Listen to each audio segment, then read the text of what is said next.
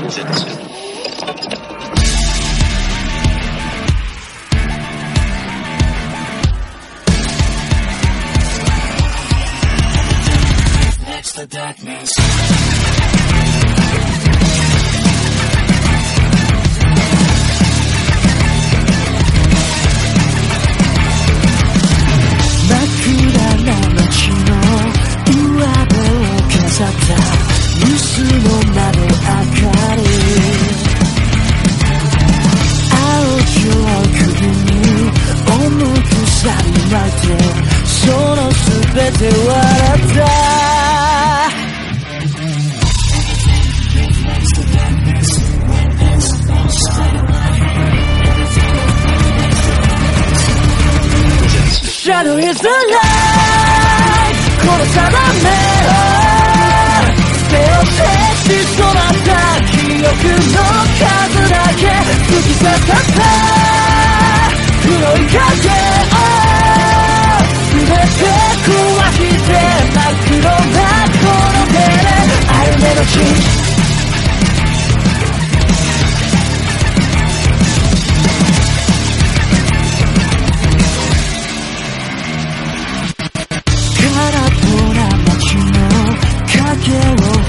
射して闇を見た刃先守りたいものも傷つけほどに飛びすぎてしまった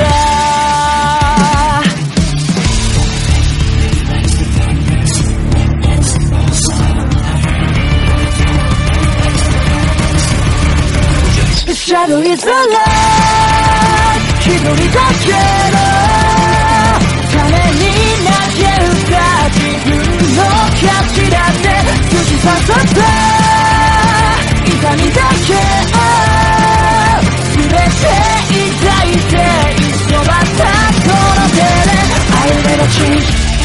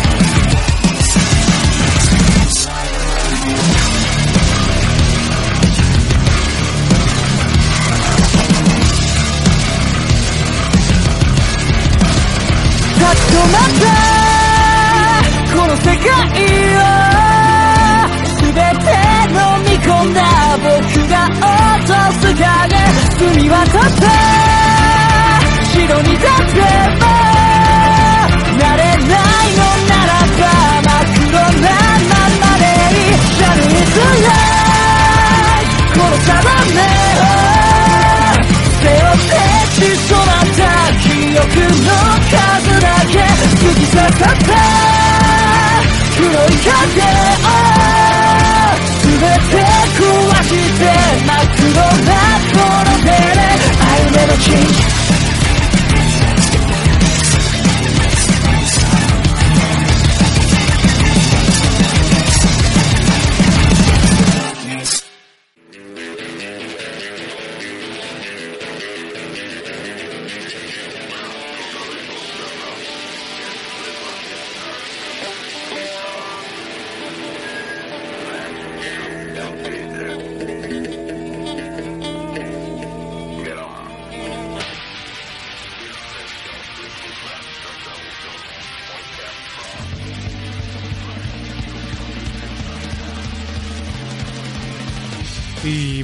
buenas tengan todos ustedes. Bienvenidos a una edición más del programa que hace lo quiere, como quiere, cuando quiere. Del programa que enfrenta dificultades técnicas en este momento porque aparentemente si se me ocurre cambiar de posición una canción en el Sound Broadcaster, automáticamente el Sam me desconecta de los radios y eso es una mamada. No entiendo por qué diablos hace eso. No tendría que hacer eso, pero lo hace. Total que comienza otro sábado más de un programa que hace lo que quiere, como quiere, cuando quiere. Del programa que por una vez en las vacaciones que estamos teniendo así, porque en este momento que ya estamos de vacaciones, estamos entrando a la hora que se supone que tenemos que entrar desde el principio. El programa no has escuchado en el siglo XXI para mostrar que, para tratar de buscar qué rayos, en qué momento la humanidad se perdió el camino y trajo su destrucción. La zona fronteriza. Sí, volvimos, regresamos, retornamos, descansados, por cierto. Ay, señores, señores, señores, si les dijera lo que ha pasado esta semana, básicamente el caballero Said y yo hemos tomado caminos diferentes. El caballero Said ha tomado el camino del, del estado Zen y ahora aparentemente eso de que se iba a volver monje Shaolin no era broma ni era pura bloguería. Realmente se está convirtiendo en monje Shaolin. Y yo por mi parte cuando estaba a punto de quedarme atrás decidí tomar clases de baile. ah, sí, sí, sí, estoy tomando clases de baile en este momento y la verdad después de tomar cuatro clases, debo decir una cosa. No entiendo el chiste de por qué se baila. No, de verdad no lo entiendo. O sea, y no es que yo baile mal o que sea una, una mierda bailando. Pero la verdad es que, sinceramente, no entiendo por qué. ¿Cuál es el chiste de bailar? O sea, y encima no es que tenga tampoco compañeras feas en la hora que me toque aprender a bailar. De hecho, mis instructoras son muy bonitas. Pero por más que yo me trato de mover siguiendo los pasos que ellas me ponen y lo haga bien, me dicen, ay, sí, lo hiciste bien, sigo sin encontrarle sentido al baile. Después de cuatro clases de baile, creo que he descubierto que de pleno no me gusta bailar. Ah, Dios mío. Y yo que pensaba que era solamente porque no sabía hacerlo. Qué triste, qué triste.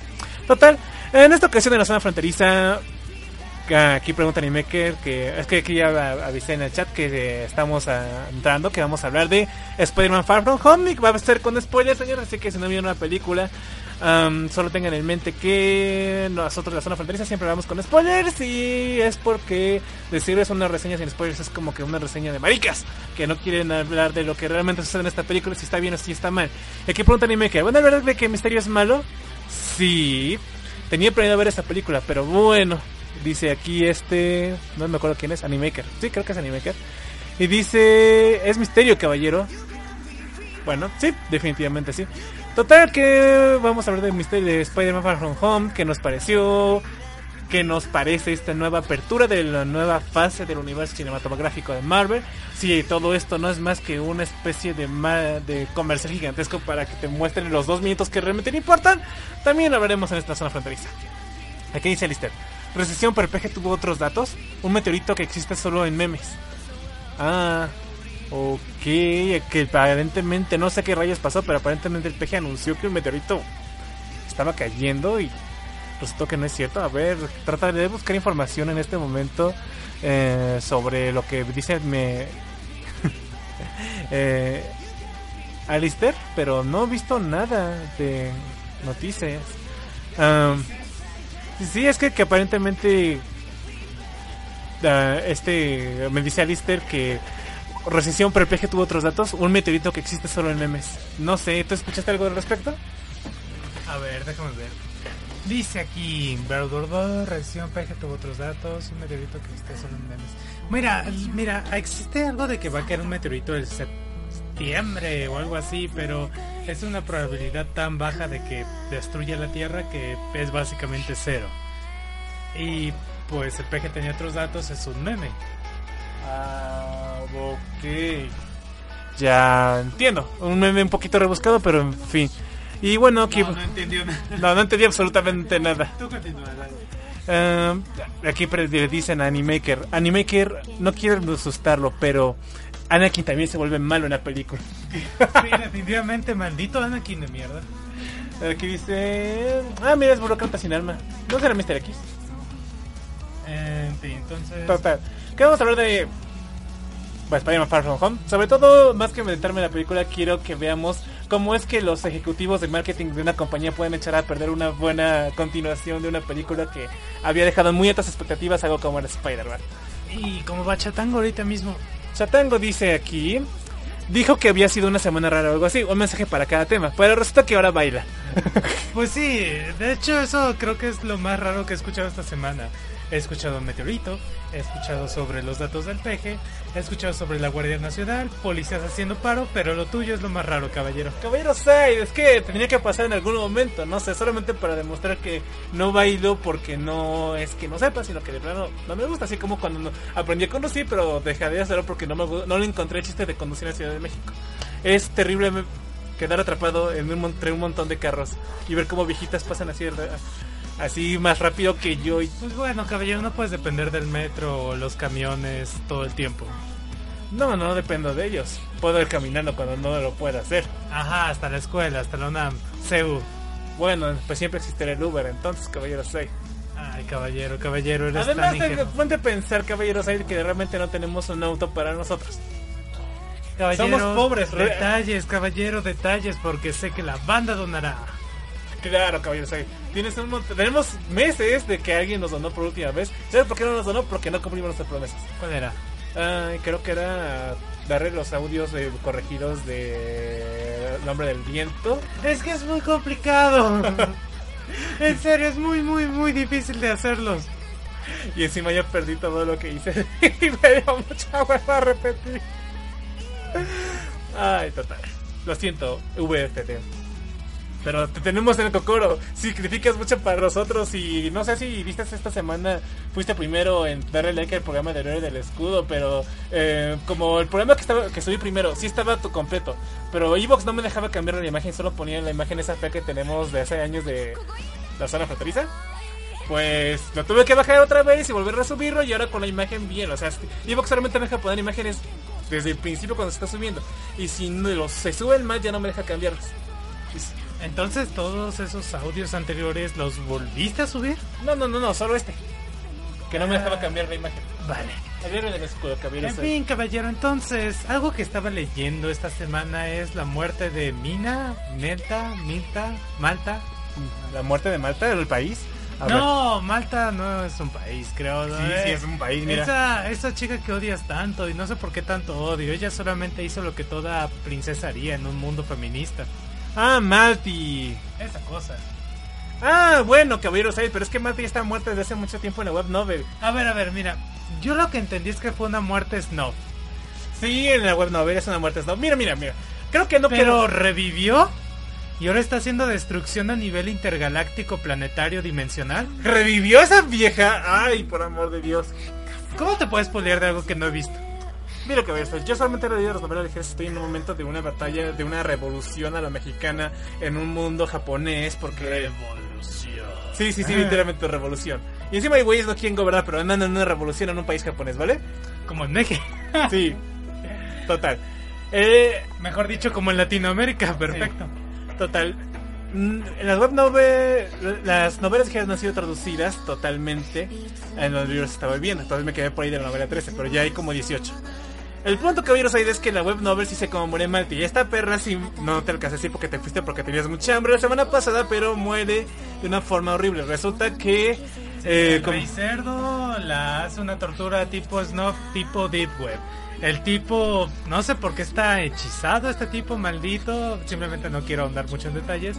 El de la lanza está no puede Ajá, solo mujeres, sí, solamente ve cerdos, copulando, sacando ojos, y un cerdo dándole látigos a otro y metiéndole fustas por un lado. partes, que no- que curiosos cerdos en este mundo son muy raros. Ah, no sé, yo aunque fueran cerdos me daría bastante asco verlos, pero en fin, el héroe de la lanza es inalcanzable con eso. El punto aquí es, que fue una muerte tan horrible que el mismo héroe del escudo dijo, "Mm, quizás me pasé un poco. No, no me pasé, soy malo. Te lo mereces, perra. Aquí la cuestión, ¿esto fue una catarsis del, del autor para, para quitarla? La regresó de nuevo, ¿no?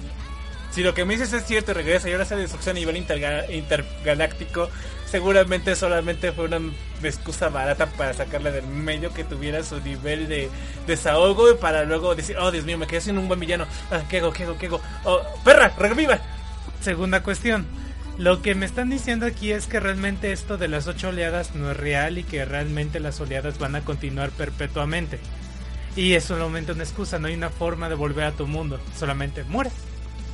Bueno, caballeros, de eso es algo que yo ya me lo imaginaba, porque como dije la semana pasada al final del programa, las horas terminan siendo quitadas de lado y el hombre del escudo tiene una, de cuenta que se vuelve un programa de Power Rangers, el enemigo de la semana que se vuelve gigantesco y el hombre del escudo dice, oh Dios mío, a pesar de que he vuelto increíblemente poderoso, estoy en circunstancias totalmente adversas, ¿cómo voy a superar esto desesperadamente? Ah, ya sé, sacaré un Deus Ex Máquina de la nada para poder hacer que mis personajes, mis aliados o yo mismo pueda vencer esta cosa. Tercera cuestión. ¿Me está diciendo que el villano principal de esta saga es una mujer con unas hormonas muy Una calientes? No una mujer con hormonas calientes, porque es más una perra que otra cosa. O sea, ni siquiera puedo decirte que estaba caliente y por eso hizo todo lo que hizo. No, es una perra.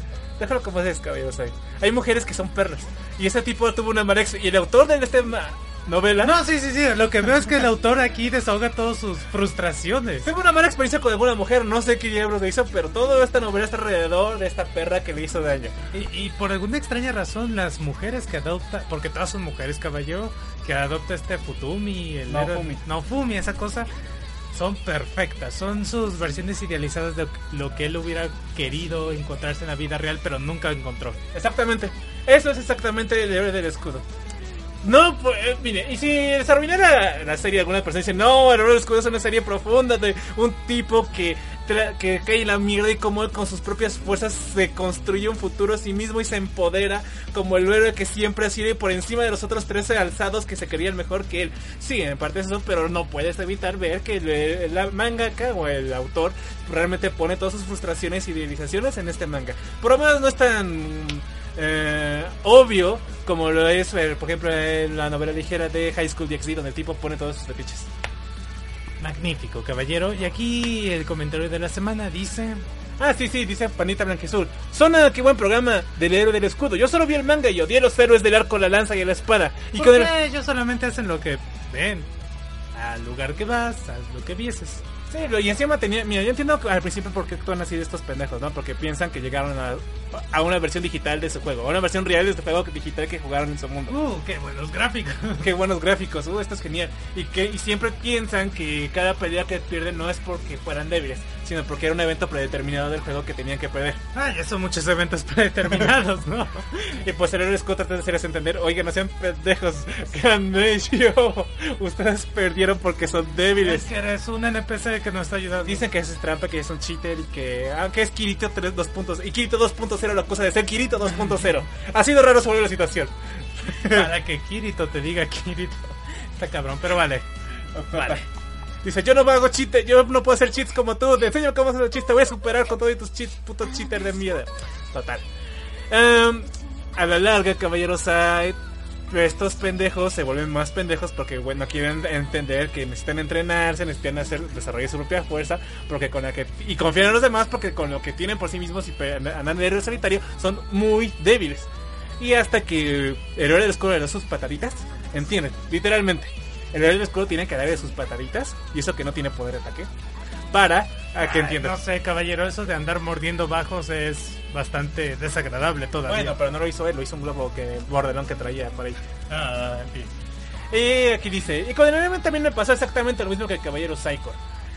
Que empezó bien, estábamos ahí felices viendo y de repente vemos cómo todo se transforma en una aberración que traiciona el escudo.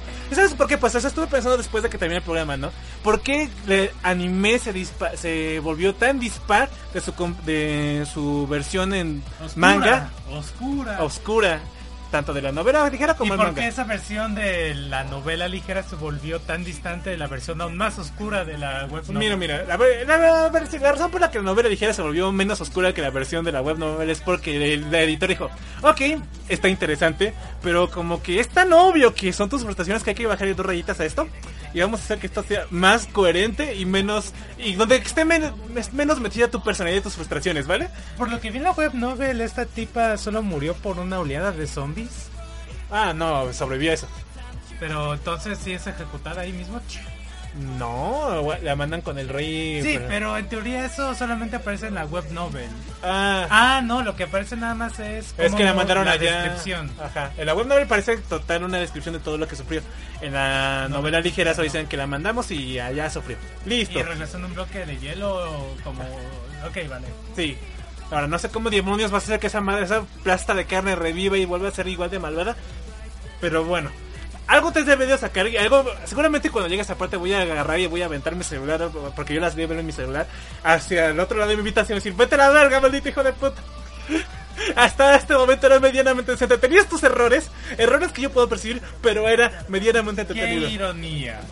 Mm, Odias a esa tipa y la necesitas para darle continuidad a tu historia. Sí, o sea, como que el mangaka, el autor se dio cuenta de que hoy esta historia comenzó por mi odio a esa perra. Y como que esa historia no avanza sin esta perra. La necesito. curioso, curioso. Y bueno, La razón por la que en anime se disparó tanto es porque los animadores consideraron que en el capítulo 4 donde Raftalia le hace decir a Nafumi, no estás solo, yo creo en ti, y si todo el mundo está con ti, yo les diré que se equivocan ellos. Para, ahí, para ellos en ese momento Nafumi superó todos sus traumas y a partir de ese momento el héroe del escudo se volvió un héroe del escudo. En la novela ligera y en la novela eso no sucede. El héroe del, Nunca. el héroe del escudo nunca fue un héroe del escudo, es el antihéroe del escudo, en todo, en todo caso, como tú lo mencionaste. Pero sigue siendo el mejor héroe que hemos tenido. Sí, es como un Batman, pero Más más... el héroe que queremos, sino el, el que, que necesitamos. necesitan, Es el héroe que necesitan, un antihéroe, un hijo de puta. Total y completo. Una- alguien que es capaz de negociar con esclavistas y nobles corruptos con tal de poder conseguir llegar a sus fines y proteger el mundo. Y si tiene que negociar con esclavistas, lo va a hacer. Y si tiene que comprar esclavos, lo va a hacer. Y si tiene que traficar con nobles a los que esclaviza, lo va a hacer. Porque es lo que un hombre hace. Literalmente. Y eso sí pasa en la novela ligera. Y para ellos, a partir de este momento, el Fumi del anime supera todos sus traumas y se vuelve un héroe del escudo, alguien que retoma sus valores con los que llegó a este mundo, alguien que se preocupa por las formas, alguien que trata de llevar a cabo las cosas correctas de la forma correcta y que no alberga sentimientos de venganza, eh, que es lo suficientemente bueno, tan bueno como Jonathan Joestar, para perdonar a aquellos que hicieron daño. Ah, mira, caballero, yo solo diré una cosa. Tú lees el héroe del escudo, esa muerte snuff de esta mujer, y te alegras. Yo hago un audio de Lolita Slave Toy y tú pierdes la cabeza. Porque una cosa es una niña que no hizo nada a nadie y otra cosa es una perra. Es una, es una historia inventada de la Deep Web. No, caballeros, ahí no. Yo me compenetré con los sentimientos de terror que sufrió esta niñita de Lolita Slave Toy, o como chingado se llama. Y dije, esto es inhumano, terrible, horrendo. Y tú lo hiciste. Y no volvería a pasar ese odio nunca más, eh, déjame decirte. No lo volvería a pasar nunca más. No sé en dónde quedó en la zona fronteriza, debe estar por el, ahí entre el programa 50 y 100. Pero no esperen que les diga dónde. Lo curioso es que me llegaron bastantes personas porque yo sí lo subí a mi canal. Y me dijeron, no, por Dios, esto es real. Y yo, "Em, no, no es real. ¿Estás hablando de un video que Nekito Kawaii que se creen que son bien gore? Pongo, no sé. Es que yo les dije, no. Por la manera en la que está escrito, se ve que no es real. Y hay otras personas que me llegaron, no, sí, sí, sí que es real. Es realmente real esta Seguramente cosa. llegaron a trolear con esas Sí, estoy seguro que sí, pero bueno. Sí, en total que di lo mejor que me- en el programa Héroe de Escudo no me dediqué a destruir el anime. De- sí remarqué las cosas que hizo mal y que me desesperaron. Pero traté, traté de salvar la obra del héroe del escudo. Pero ahora que me dices que la pinche perra va a volver a revivir cuando ya está bien sacado de encima porque el mangaka la necesita porque si no, si no obra no avanza. Quizás me equivoqué. Quizás me equivoqué de salvarla. No, quizás me equivoqué, caballero. Quizás no reviva. Quizás me spoilearon mal. Si te spoilaron, no te spoilaron, man. O sea que fue un spoiler como carnada, algo que te dicen que va a pasar pero no pasa. No, no creo. Seguramente si lo viste en un video de YouTube y te spoilaron eso, seguramente va a No, lo vi en un comentario. Ah, ok. Total, espero que no sea verdad. ¿Cómo consiguió una armada de zombies? Esa es una pregunta que no he leído todavía, no he leído cómo se explica, pero seguramente lo hizo porque tenía poderes de controles mentales y no es que sean zombies zombies, sino que eran gente que no podía tener voluntad. Ah, esos campesinos. Vale, caballero. Campesinos de mierda. ¿Algo más del comentario? ah, sí, sí, sí, sí. Eh, también pasa a leer la ligera y espero que Said no vaya nunca a un mundo Isekai porque se ve que sería un tirano. Haría lo que se debe de hacer en todo mundo medieval. Miren, miren, miren, el Caballero Said sí fue- Industrializarlo. Si el Caballero se fuera a un mundo Isekai sería, seguramente sería Ainson Gold y estaría en Overlord. A Caballero saldría cada una de las cosas que hace este Ainson Gold en Overlord. Y no se arrepentiría de ello. No, no haría que esta tipa sucubos tuviese una obsesión insana conmigo. Eh, él no lo hizo. ¿Quién es Ison? No, el protagonista de... Sí, él lo puso, él reescribió eso. No, lo único que hizo fue hacer que una chava lo amara porque pues nunca ha tenido nada en su vida. Y encima en el mismo momento que lo hizo se repitió y dijo, ah, qué vergüenza, no debía haber hecho esto. Pero bueno, como es el último día del juego, me puedo permitir este pequeño pecadillo. Nunca esperó que el juego se volviera real y la programación que dejó en Albedo, que es como se llama la chica, eh, se quedará de por vida. Y encima ya le dijo, oye, lo que puse, lo que sientes no es real. Yo lo escribí en ti como una especie de código para que actuara de esa manera. Pero no es real, no deberías amarme a mí. Y ella le dice, no me importa que no sea real, ahora es real para mí. Y es cierto, y eres un hijo de puta por eso, por eso yo lo no que lo haría. pasa es que un... Sí, mira cabeza, es que si ese contexto creo que si te das cuenta de la vida que llevaba Satoru Suzuki, que es el el güey que manejaba este personaje, po- posiblemente entenderías por qué lo hizo. Ah, no, entiendo perfectamente por qué lo hizo, pero así como la, la misma novela y el anime se olvidaron completamente de su vida anterior, yo también lo haré. Ah, qué bien, qué bien. Pero bueno, total. oh, de hecho, me han preguntado que por qué no hice el programa de Overlord. Sí, es, me encantó tanto. Todavía no acabado. No acabado, me estoy viendo las novelas ligeras.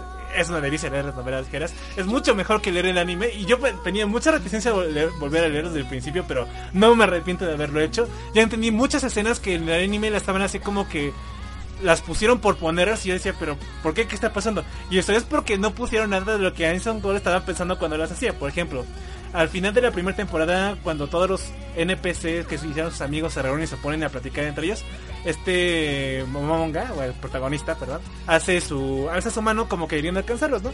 Y pues nada más lo ves que Albedo llega, lo ve y lo acerca hacia ellos para que se una a la conversación y lo ves así como que, pues bueno, o sea, como que está necesitado de afecto y que te sientes solito que te excluya, ¿no? Y lo ves así como que qué, qué maricón eres. Pero cuando lo ves en la novela ligera, él recuerda que ve cómo todos sus NPCs tienen la personalidad que sus amigos tenían y cómo se tienen las mismas relaciones que sus amigos tenían antes de dejar todo el gremio. Y cómo ahora está solo y se quedó atrás y todos sus amigos pues como se olvidaron de él. Y al ver cómo todos los NPCs están eh, conviviendo, él como que alza la mano diciendo, pues ojalá pudiera tenerlos de nuevo conmigo. Regresa la mano diciendo, pero es que pues ya no están. O sea, ya me quedo yo atrás. En eso llega el y dice, "Vamos, señor, eh, señor, por favor, únese a nosotros. Regaña esta, esta pendeja que hizo pendejadas.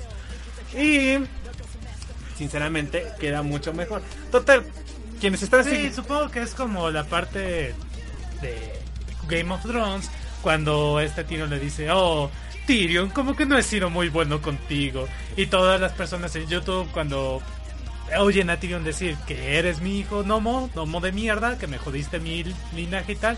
Dijeron, no, por fin Tyrion escuchó lo que siempre quiso. El corazón de Tyrion eh, se engrandeció 10 veces ese día. Cuando en la novela él mismo dijo, hijo de puta, me tratas bien porque crees que Jamie va a morir. Esta muerte soy tu único vástago varón y pues como Cersei es una estúpida me tienes a mí. Sí. ¿Qué hijo de puta eres? Y como él sí quería a, ti, a Jaime, bueno, es Jamie. Sí, sí es Jamie. Pero yo le voy a decir Jaime porque queda mejor, es como tiene más fuerza ese nombre. Jaime Lannister que- o Jamie Lannister. Jamie. Jaime. Jaime, o sea, por Dios, Jaime. Y encima tiene todo el nombre de un hijo de puta rubio mamón. Entonces está bien, Jaime. Perdón a todos los Jaimes que me estén escuchando. no está contra ustedes. Pero bueno, el ganador de la banda Manda, ya comenzamos con esto. eh, es este. Ay, creo que Luis Quique por su nota de que un pirata, que un güey que tenía una, una página de manga pirata en Japón, fue arrestado después de una cacería humana a nivel mundial. Ah, ¿Qué? ¿Qué acabo de leer? Sí, sí, sí, sí, mira, mira. O sea, esto le pasó a Romy Hoshino, quien era el administrador de la ahora página que ha sido totalmente cerrada del sitio web Mangas Manga Miura. Y ha sido arrestado en Manila y el sitio que ya fue dado de baja el pasado abril fue frecuentado por alrededor de 100 millones de personas cada mes y que tenía alrededor de 60 mil obras de manga completamente libres para descargarse gratuitamente. Bueno, caballero, aquí no sé a qué persona se le ocurrirá hacer este tipo de webs. Están en Japón, podrías quizás en China incluso. China sería un lugar completamente Yo me seguro. a China inmediatamente, no a Manila. Sí. En China, pues los chinos no a oh, haces lo que nosotros hacemos, bienvenido. con los brazos abiertos, pero supongo que es con japonés y dicen, nunca mire con esos mamones. Sí, Jamás. eh, como tienen ese odio por la Segunda Guerra Mundial, pues es normal. Pero ustedes hicieron más daño. Vale. Ustedes hicieron más daño, pero al pasado el tiempo y ese odio no ha menguado. ¿Por qué se enojan con China, Japón? Ustedes fueron más hijos de puta. Miles de veces De hecho, lo niegan. Lo niegan hasta los días. Que ellos no hicieron nada que recibió manera de O sea, hay una diferencia entre Japón kawaii de ahora y el Japón hijo de puta que daba miedo. Literalmente, sí, es como ahora son kawaiis, no se lo creen. Dicen, ay, nosotros no pudimos haber sido tan malos. Míranos, somos kawaiis. Y hacen el Mira. mermelade dance ahí con sus manos de orejita. Total. Eh, NHK reporta que la investigación fue lanzada después de quejas de los publicadores de manga, adicionando que las autoridades creían que el tipo de 27 años ya había tenido un, rol central como administrador de ese sitio, lo cual sí era verdad. Eh, total que el tipo cuando vio que iban tras él escapó de Japón, lo primero que hizo fue irse a Manila, ¿Por qué? porque supongo que... Podrías haber ido a Estados Unidos, Inglaterra, China, Rusia y decides ir a Manila. Sí, sí, sí, o sea, era para despistar porque seguramente pensaron, seguramente va a ir a China, vamos a descartar los vuelos de China. Jaja, no esperaba que fuera Taiwán, soy más listo que ustedes. Taiwán está muy cerca. Está demasiado cerca. Esto, como sea, caballero Said, resulta que eh, este sujeto ya se iba a ir a Hong Kong, de hecho, y lo arrestaron justo cuando estaba a punto de tomar el vuelo. Ah, ok, los restaurantes, vale. Todo perdonado, no tenía salida. No tenía salida. Y bueno, haber despistado con un doble o algo. uy, como tiene dinero para pagar. Podría haberse rapado y haberse hecho un cosplay de Krillin. Sí, pero no lo hizo. Re- supuestamente Ma- Mainichi News reporta que el contenido que se puso en esta página eh, estima que dañó a la industria del manga en Japón por un monto aproximado de 2.993 billones de yenes. Eh, no, la piratería no daña la industria. Yo solo sé que no le daña aquí. Allá no sé cómo funcionan las cosas. Ah, bueno, ya se tienen dinero. ¡Qué hijos de puta! Oye, es primer mundo, o sea, allá sí tienen para comprarse. Sí, O sí. sea, si allá no lo compras es porque eres bien codo, bien Y mamón. mira, yo leo las novelas de yoyos en internet, es cierto, pero en cuanto lleguen aquí me las voy a comprar y tengo una colección de yoyos hasta el Para que me momento. respalda. Yo me, me conocí, respalda, sí. yo me conocí Overlord en las novelas ligeras de web, también viendo anime pirata, pero ¿qué crees? Ya llegó yo, yo Overlord y me lo estoy comprando. Sí, pero que allá en primer mundo no compres las cosas, eres un hijo de... De hecho, Caballero se me critica porque tengo demasiado manga y no tengo dónde ponerlo. Güey, esto es un lugar como para un incendio de puta madre. Obviamente, si se, me, si se quema mi habitación, voy a morir de puta madre y, y probablemente moriré como rey al menos. Quemado entre todas mis obras. como vikingo diría. Sí, sí, sí, o sea, qué mejor mo- que morir alrededor de todas tus obras, ardiendo por la eternidad, entre Overlord, entre... ¿Qué? por- Ah, entre One Punch Man, por supuesto. Entre Gans, y por supuesto Helsing, que tengo por allá. Sí, eh, Y también tengo Golden Kamuy, que también está bueno, sin chica robot, por cierto. un chica robot. Pero bueno, no, no, por eso no me molestaría morir en un incendio entre mis propios No, no, mangas. no. Dicen que morir, de hecho, en incendios es de las peores formas de morir, quemado. Pero espero que el, el humo del incendio me eh, deje inconsciente antes de morir quemado. No lo sé, quizás tus órganos o tus células estarán estallando. Sí. Aquí dice Alistair, no, en China arrestaron a algunos tipos que escaneaban mangas que les llegaban antes a sus oxos chinos. En China no estaban a salvo. Bueno, todos cometemos errores, pero al menos lo habré intentado. ¿Pero Manila? ¿Manila? Te- bueno, es que no tenía dónde irse, supongo que a México. Sí, porque debiste haber venido aquí. Ay, lo hubieran traicionado. Aquí. ¿Conoce a Colosio? ¿Conoces a Colosio, amigo? Aquí dice Morchi, hay que invertir en el hentai mexicano y asunto Trotsky. regular. Caballeros, ¿invertirías en el hentai mexicano conocido como las semanales? No, esas no son. ¿O las revistas vaqueras? Las revistas vaqueras, sí, sí. Bueno, se han publicado por años, es una inversión segura. ¿Quién seguirá comprando? Me acuerdo que mi padre las compraba y no estaban buenas las historias. Ay, caballero, ¿quién las compra por las historias?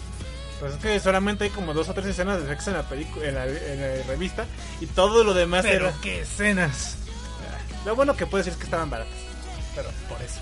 Dice Morochi, pero nadie tiene los pantalones para hacer un doujin hecho en México. Pero es más rentable ser dibujito por dibujito en comisiones. Eso es una cruel verdad. Pues sí. Entonces, caballero, eh, ¿qué opinas de todo esto? Pues que es una Pam, pam. que es una pena que realmente hiciera una cacería mundial para este. es que miren, o sea, tiene cara de güey, yo solamente quería cagué. Yo solo quería mostrar manga para todo el mundo. ¿Qué tiene de malo? ¿Cuál va a ser su sentencia? Pues aparentemente le van a meter en la cárcel y está bien una dicta sentencia y apenas van a comenzar los tribunales para ver qué pedo. Y aquí me da risa porque este me, Luis Kiki le pone algo así como de primero Hitler y luego eh, ¿cómo se llama este tipo? Y luego Romy Hoshin. los peores seres humanos de la verdad.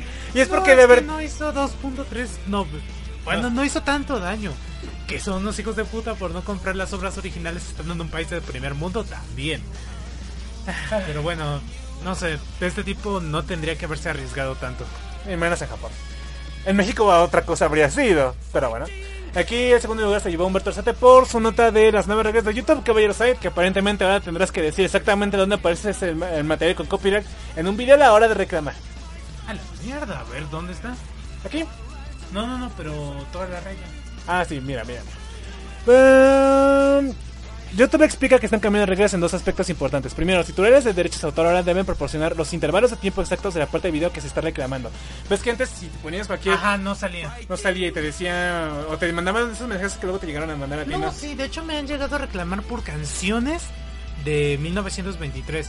Y yo, pues, decía, no, simplemente no te voy a dar el dinero, no te voy a dejar pa- eh, propaganda a pesar de que no había nada. Y preferí eliminar la canción. O todo el sonido que aparecía en ese intervalo. Sí, la verdad, pues ahora esto va a ser para que los tipos que realmente, que no salga con un spameo de un montón de compresas que están ahí que se dedican a demandar vía internet a todos los videos de youtubers para ver cuál sí eh, pega y puedan poner su propaganda de a gratis y ganar dinero con esos videos. Entonces ahora estas personas van a tener que decir, oye, pues sabes que yo veo eh, infracción de copyright de este intervalo a este intervalo y quiero que me bajes este video. Y ya no que el simple hecho de que pongas una música que está... Pero si es una música que dura menos de 10 segundos, debería ser fair to use. ¿Free to use? Fair to use, o sea, se puede usar. Algo que dure una canción de menos de 10 segundos, sin importar cuál sea, debería ser válido de, de ser monetizado. Ajá. La segunda regla que está poniendo YouTube es que los autores que reciban este tipo de reclamaciones ahora tendrán la oportunidad de editar o eliminar ese contenido específico para que se retire automáticamente la reclamación por copyright. Y es más justo que hubiera Sí, Eh, de hecho, tú sufriste más por estas cosas, ¿no? Y esto es porque eh, también se está haciendo esto contra los trolls de tu copyright. Porque Google ha tenido muchas re- reclamaciones de gente que hace a videos que son con royal de free, de tanto de música como de videos eh, o imágenes. Y de repente reciben un montón de reclamaciones por gente que no nada más quiere, ve que son famosos y ellos dicen, ah, pues voy a, a tu video que tiene muchas visitas, voy a ganar dinero con este video para que no les sufran este tipo de troleos por estas clases de personas. sí, está bien, está bien, me parece justo ahí Google. Y creo- ahora el creador ya no tendrá que pasar por un proceso tan complejo para lidiar con las reclamaciones, porque ves que luego duraban semanas o meses. ¿no? Meses, sí. Por ejemplo, si se recibe una reclamación por una canción, este podrá usar el editor de YouTube para silenciar rápidamente todo el segmento que ha sido reclamado o reemplazar la música por algo diferente y eso resuelve automáticamente la reclamación. Ves que luego también te bajaban los videos y ya no te salía. Sí, ya de hecho no te explicaban por qué se bajó el video. Eso te lo sacaban. YouTube explica que está trabajando para mejorar este sistema, como por ejemplo ofrecer una opción para recortar en apenas un clic extremadamente encantado del material que te están reclamando por derechos de autor. Esto claramente no evita que puedan volverte a poner una reclamación, pero si no está justificada correctamente, el titular de derechos se enfrenta a ser restringido por Google. Oh, perfecto. Entonces Google está mejorando realmente los servicios de para los eh, autores de contenido de YouTube. Pues definitivamente, pero a ver ahora cuándo implementan todo esto. ¿Te imaginas que Google recibiera, YouTube recibiera reclamaciones de copyright en sus propias videos de series que están sacando? Como Cobra Kai, que no he visto la segunda temporada, o esto de un detective que resuelve supuestamente crímenes en tiempo real. Ah, bueno, caballero, pero ¿y por qué no has visto Cobra Kai 2? Por una sencilla razón, No quieres pagar. lo olvidé. Ok. Y ya sabes que yo soy, que yo me podría ver perfectamente la parte de que es gratuita en YouTube, pero eh, no sé, cada vez que lo intento hacer como que digo, pero es más, ya cerró bien la primera temporada, digo, ¿por qué, ¿qué más puedes agregarle? Seguramente lo arruinaron, y, y como no haya hecho programa al respecto de Cobra Kai segunda temporada, seguramente lo hicieron. Maravilloso comentario, caballero. Y el tercer lugar de la banda Amanda, si no me recuerdo, se lo llevó este Juan Carlos Velasco por una nota de que proponen prohibir doblaje al español de películas en México. Ah, los puristas. Sí. La Academia Mexicana de Artes y Ciencias Cinematográficas propuso reformar la Ley Federal de Cinematografía para prohibir el doblaje al español de las películas de Hollywood y de cualquier país en México. Están pendientes. Ajá, las películas de Disney que son hechas para niños no van a ser dobladas. También todas las series. O sea, pues, Dragon Ball Super. bueno, no, aquí dice que nada más las películas de Hollywood. O sea, todo lo que viste de bella. O sea, ya nos va a hacer doblado en México, pero oh, pero como queremos llegar al público en español, vamos a ir al mercado venezolano, argentino, a ver qué nos sacan de allá. Ya sabes que el mercado argentino, de hecho, el doblaje ha estado bastante bien. de- Ya viste eh, Gravity Falls El chileno también es bastante bueno. Entonces, si no es aquí, va a ser en otra parte. Esta es una idea estúpida. Una idea muy estúpida. Las obras cine- cinematográficas y audiovisuales serán exhibidas al público en su versión original y, en su caso, subtituladas al español en los términos que establezca el reglamento. Las clasificadas para el público infantil y los documentales educativos podrán exhibirse dobladas en español y a lenguas indígenas. ¿Quién propone estas pendejadas? Son estos hipsters. No sé, no es necesario. La reforma fue presentada a la Comisión de Cultura y Cinematografía a la Cámara de Diputados, donde el presidente Sergio Mayer, ah, este pendejo que es sin talento, Ah, es un actor bien pitero que ha salido en muchas telenovelas y que ha tenido un programa de radio de chismes. pero- presidente convocó a la comunidad para modificar la ley federal de cinematografía de acuerdo al economista. Mónica Lozano, productora de cine, argumentó que la idea es proteger el patrimonio cultural para que la gente no se americanice viendo productos gringos en España. Ok, lo que quieres hacer es que menos gente consuma el cine y por contra hacer golpear a una industria. golpear a un montón de gente que es actor de doblaje que está en México trabajando. Cinemex, Cinepolis también se va a ver perjudicada. No, pues yo lo veo más. O sea, Cinemax y Cinepolis no van a perder dinero, ¿no? Ah, quizás vea ya menos gente, por ejemplo, padres que van con niños. Pero lo único que vas a hacer es que, ah, güey, como que México tiene una ley para que sus actores de doblaje no trabajen. Vámonos a otra parte de Latinoamérica. Ah, bueno, sí. Eso es lo que. Eso es una ley. Estás golpeando simplemente una industria y no ganarías dinero. Estás perdiendo dinero. En todo caso, fíjate que lo que podría pasar es que, ah, es que yo, mi hijo quiere ver en español y pues solo está en inglés. Bueno, pues vamos a buscar en internet la versión doblada al español que se hizo en Chile para ver que sí está. Y boom, ahí tienes. En fin, caballero, por eso se consume piratería. Ah, se doblan todas, todas las películas y por eso es necesario reformar la ley. Dijo, ¿Qué tiene malo? la caída de su trabajo, México, México se ha colocado desde hace décadas como el líder de la industria del doblaje en Latinoamérica con un valor estimado de más de 60 millones de dólares. O sea, tú- o sea, tanto financieramente como culturalmente, esta es una ley pendeja. Una ley ver. pendeja. ¿Quieres que México no se americanice? Pero en lugar de invertir o darle recursos al cine mexicano para que hagan películas buenas y no mierdas o refritos que ya se han visto antes de Hollywood, prefieres restringir que la gente lo vea entre comillas. Mira, y esa no es la respuesta, por ejemplo, Japón lo que, y Francia lo que hacen es que, ok, pueden venir las películas, pero la mayoría del contenido que tiene que estar en carteleras tiene que ser el contenido nacional. Entonces en Japón la mayoría de las películas que están en carteleras son de eh, origen japonés y de repente una que otra gringa.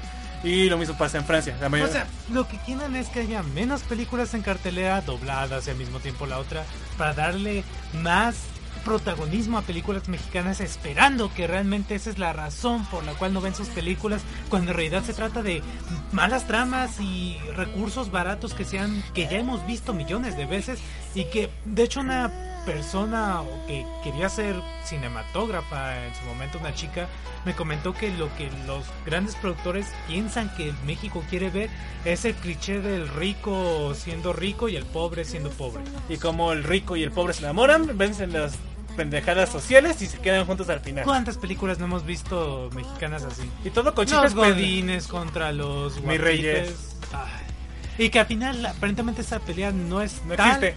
Y simplemente es un enamoramiento entre ellos dos. No sé, el tipo que hizo el tráiler lo vendió de puta madre, pero la película es una mierda. una mierda de, película. Ni no es la única. De hecho, la última película mexicana buena que me dicen que salió que está buena y que no vimos es la de Sueño en otro idioma. Que nunca hablamos de ella y que, que me imagino. porque Y encima no la vimos porque no la encontramos en internet cuando salió de cartelera. Pero habría que buscar. Dice que es la última gran película mexicana que se ha hecho. Bueno, yo la última que vi... es que Matando la- Cabos fue la última gran película que vi antes de esa. Ah, estaba...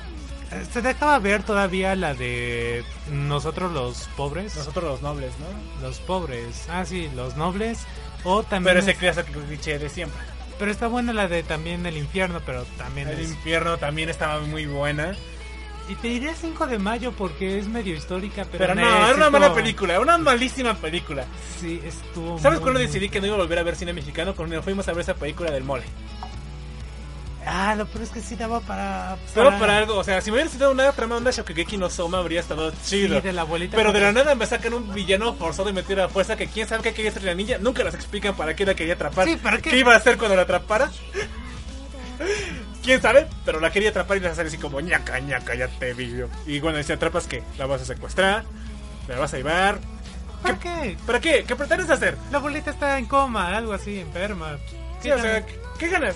No ganas nada. No, o sea, si hubiera sido un concurso de que muy bien, y entonces aquí en directo esta chica reta a la otra en un concurso de cocina. La chica con cocina europea reta a la abuelita de cocina tradicional. Sí. Digamos que eres el mejor mole. Y eso hubiera estado una muy buena película, pero no, me sacas una subtrama idiota de una niña pequeña queriendo cocinar. Total, pésima película. No vean. ¿qué dices? Sé que prohíbe el doblaje latino para apoyar el cine mexicano. ¿A quién no le gusta ver películas de Derbez? Yo odio Eugenio Derbez como actor. No me gusta como actor Eugenio Derbez. Lo malo es que tuvo buenos momentos. Es el Adam Sandler mexicano, pero con cinco rayitas abajo. Ay, caballero, me, me duele a mí porque yo de pequeño sí veía todos los sketches de XH Derbez y era bueno, te juro que era bueno. Es que para ese momento sus chistes eran ingeniosos. ¿Pero qué crees? Lleva repitiendo los 20 años. Era bueno, repito. Cuando eran originales, era bueno. Hizo un doblaje también decente del El burro, burro. pero si lo Ah, escuchas a Mike Myers, creo que es, queda mejor Mac Myers. es mucho mejor. Caballeros, ¿cuál es su peli favorita mexicana que apoya lo ya expuesto favorita? Ya lo dijimos, Matando Cabos, En Infierno, eh, ¿cómo se llama esta? Ah, No, no, no, estaba también esta que me quedé muchas ganas de ver, que era la de un tipo que vendía tomates. Que simplemente Oh, por sí, su... el rey del tomate, Sí, con- simplemente por cómo hablaba, te lo vendía completamente. El piporro, creo que era el actor que hacía esa cosa. Y mi padre dijo que era uno de los mejores actores, ¿no?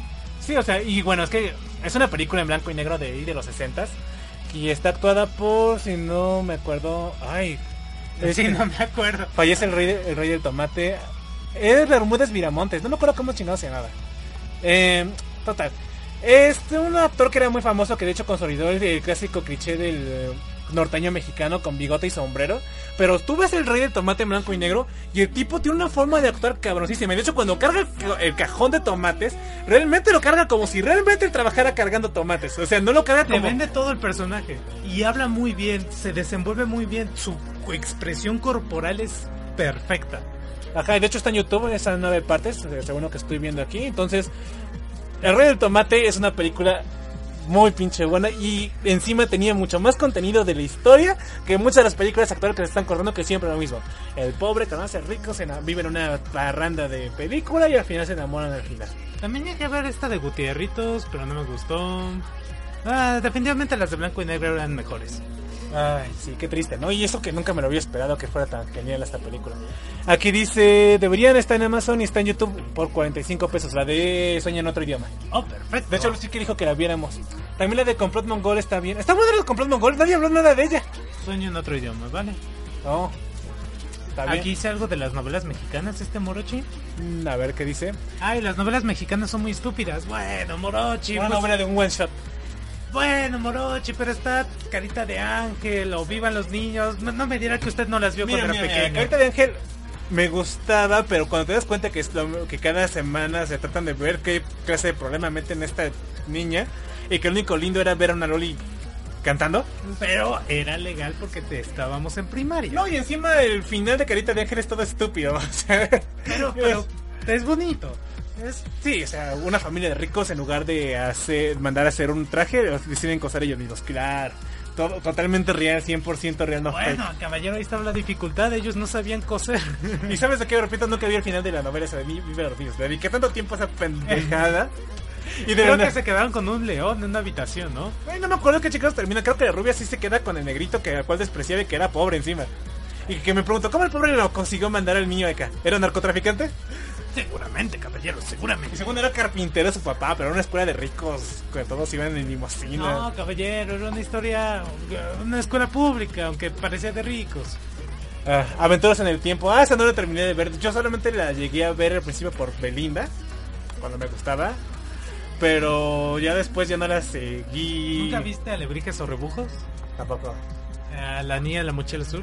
Mira, vi una novela, no me acuerdo cómo chingado se llamaba, donde Belinda tenía un papá que era un director y era malvado. Imposible, caballero. Ajá, que su papá era malvado y de repente llegaba su primo. Con Miraculous Bean. Ajá, de Estados Unidos y que se enamoraban y que ese era el problema, que era una relación incestuosa, pero ¡pum! Se descubre que Belinda no es hija realmente del señor. muy anime, ¿sabes? Y al final quedan los dos. No sé cómo se llamaba, un tipo que se llamaba Martín Rica, creo que se llamaba el actor, que hizo una única canción que pegó en su tiempo, que es la de enamorada de Britney Spears.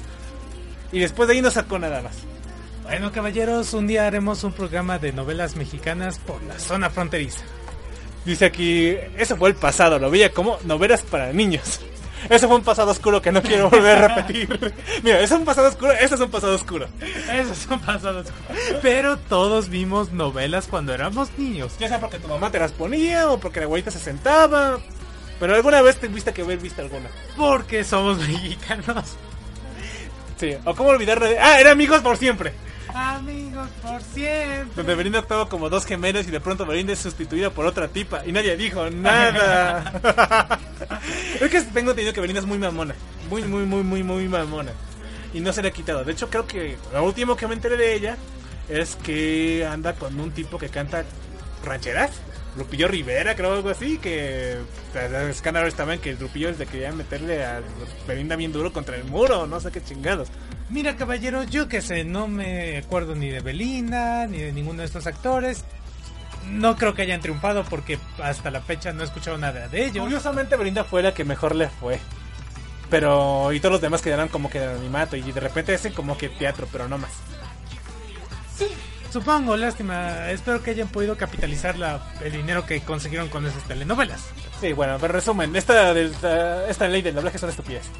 Solamente vas a perjudicar a una industria que es muy fructífera en México por esto, por pendejadas. Espero que la gente rica e influyente pueda tapar esta ley porque es una mamada. No, es que se las van a vender como, oh, es que mira, si aprobamos esta ley, vas a tener más dinero al momento de estrenar películas mexicanas.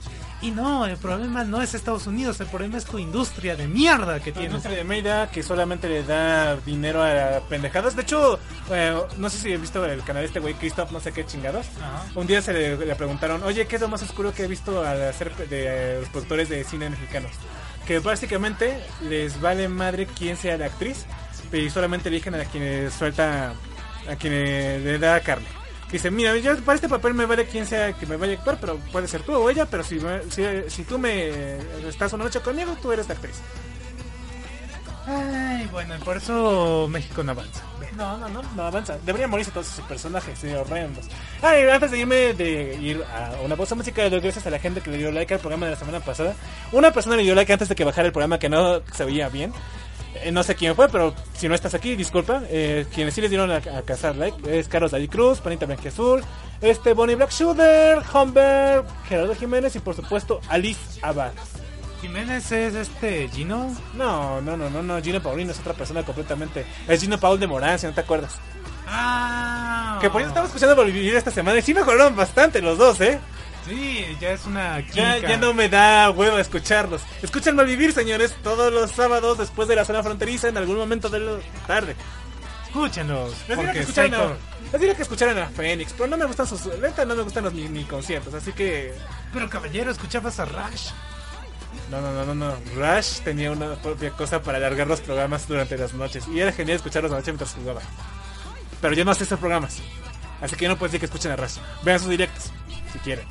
Los animelos, caballero. Tú amabas los animelos. Ya no los hace, maldición. Nunca supe cómo terminó el viajes y rebujos. Yo tampoco. Solo sé que la Loli de lentes intentaba caerte bien, pero tenía una actitud muy cagante.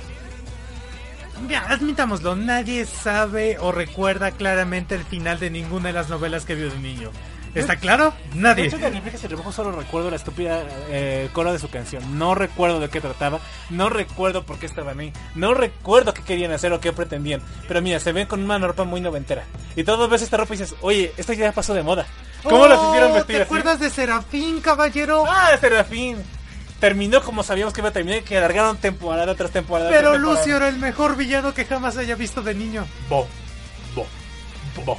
Su película fue una mierda, totalmente. Ni siquiera a mí de niño me gustó. Pero.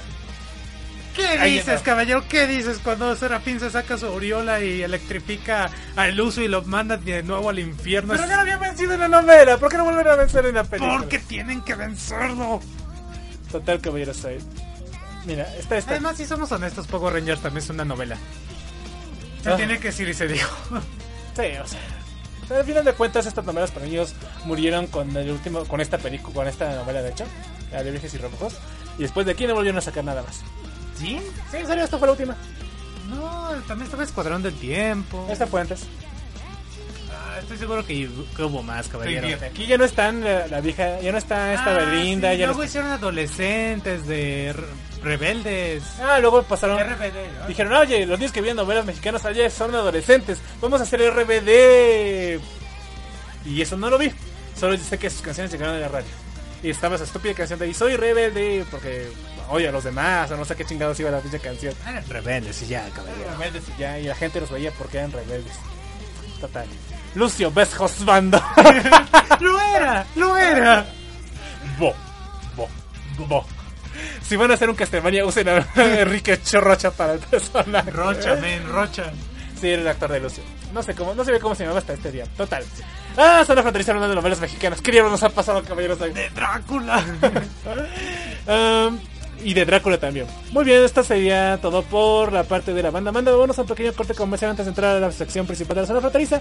Nos dejamos con el opening 2 de Overlord, perdido por este Juan Carlos Nolasco. No, fue por este Humberto Azate, que se llama OXT Craigo. Sí, OXT, ok, ok, ok. Ya volvemos.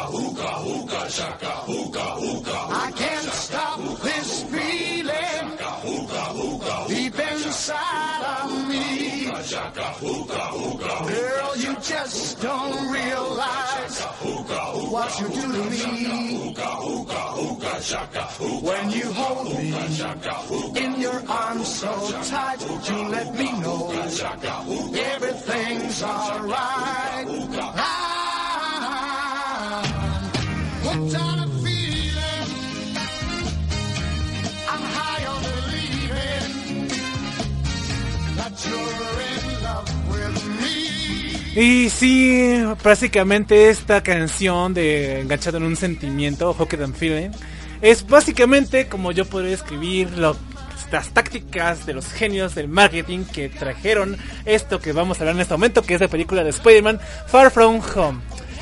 Ahora, Desde ahora. Spider desde ahora. Mira, no, no, sé, no te hacemos una especie de eh, reseña o análisis sin spoilers para que, que pagan el podcast aquí. Pero sinceramente no hay mucho que decir. Básicamente es Spider-Man, tras los acontecimientos de Thanos, que tiene que ver que es tiene que ser responsable como superhéroe. Tiene que ser Tony Stark. Vencer al misterio, que se, siempre supimos que era malo porque sabíamos de los cómics. Y nos dejan una especie de tentativa de saber qué va a pasar en el universo Marvel. Y que realmente lo único que vale esa película son las escenas post créditos y te tienes que tagar dos horas de trama para llegar a esas escenas post créditos. No, no todo. O sea, hay una escena muy buena en medio de todo eso. Sí. Más que eso, la mitad de la película es una comedia romántica barata. La segunda mitad es una película de Marvel de hecha y derecha. Tampoco, pero bueno. Total. Tiene sus altibajos también. Como sea, básicamente le voy a poner esta película Spider-Man un 8. ¿Qué? Sí, un 8. No. Ok, No, no, misterio, no, porque a- es que no te das cuenta que el héroe de esta película no es Spider-Man sino Misterio. No, no, no, no, no, no, no, caballero, ni por él o estos dos actores que son los únicos que medianamente reman esta película, le pondré un 8. 7. 7, se lo merece mucho. Para mí la escala de películas de Spider-Man son en total 7, ¿no? Sin contar la de Spider-Man Multiverse. Ok, sí, porque esas no son de live action. Ok, de una vez mi top sería la peor de todas, obviamente la... tengo. Em, mira, yo tengo mi top aquí de Tobey Maguire. La primera de Spider-Man donde sale Donde Verde le pongo un 8. Pues un buen inicio, nos demuestran cómo el Peter de los cómics empieza. No sé, sí se merece un 8.5, es bastante buena. Bueno, tú le pones 8.5, ¿vale? Vale, vale. Hacemos el ranqueo antes de entrar con los spoilers. La segunda de Spider-Man donde sale el Doctor Octopus yo le pongo un 9, me gusta mucho. No, 10. Es la mejor de Spider-Man live action que se ha hecho. La tercera, Emo Spider-Man 7. 7-5. 7.5. Uy, es más noble que con esta. Eh, de Andrew Garfield, Spider-Man, revuelco de lagarto, me gusta mucho, le pongo 8.5. 8-5 igual. Sí, está bastante bien hecho. Y la escena con Stanley, sí, creo es que es de las mejores mejores. que he visto. Eh, Spider-Man 2 con Electro Pelele, le pongo, le baja 8. Eh, no, es la peor, 5. ¿5? ¿De verdad? Sí, es la peor película de Spider-Man que se ha hecho. Vale. Eh, Spider-Man Homecoming, eh, como, como combina el universo Marvel y vemos a Iron Man aquí, yo le pongo 8.5. 8. O sea, está... Está ahí, está ahí. No me pareció muy disfrutable y creo que sí lo dije cuando la reseñamos. Spider-Man 7, ¿no? La- la- Sí. Es la segunda peor para mí. cabello- desde la perspectiva de Caballeros es su top es que el número uno es Spider-Man 2 con el Doctor Octopus. La segunda, igual de buenas, en el, a empatar en segundo lugar está Spider-Man 1 con el lagarto de Andrew Garfield. Y Spider-Man 1 eh, con Tobey Maguire y el Duende Verde. Después está Spider-Man Homecoming, según el top del Caballero 6, en tercer lugar, Sí, con Iron. Man. En cuarto lugar está Spider-. Spider-Man 3 con Venom. Sí. En quinto lugar está Far From Home con Misterio. No, en ese es sexto, ¿eh? en sexto lugar, tú, la segunda- la que le pusiste peor calificación es a Spider-Man con Electro. Sí, ay, es que esa cosa fue una aberración. Nunca debió existir esa película. Nunca. No, qué terrible. Pero bueno, eh, mi eh, viéndolo bien, es más o menos igual al tuyo. La única diferencia es que yo pongo en último lugar a Spider-Man, Nemo Spider-Man por, en- bajo- por encima de Electro. Ay, caballero, ¿me vas a decir que prefieres ver a este Electro haciendo dubstep? Puto dubstep en lugar de Spider-Man bailando en la calle. Hasta, hasta se referenció ese momento. Así de épico fue. Bueno, fue más- fue- es que trascendió por lo malo que era.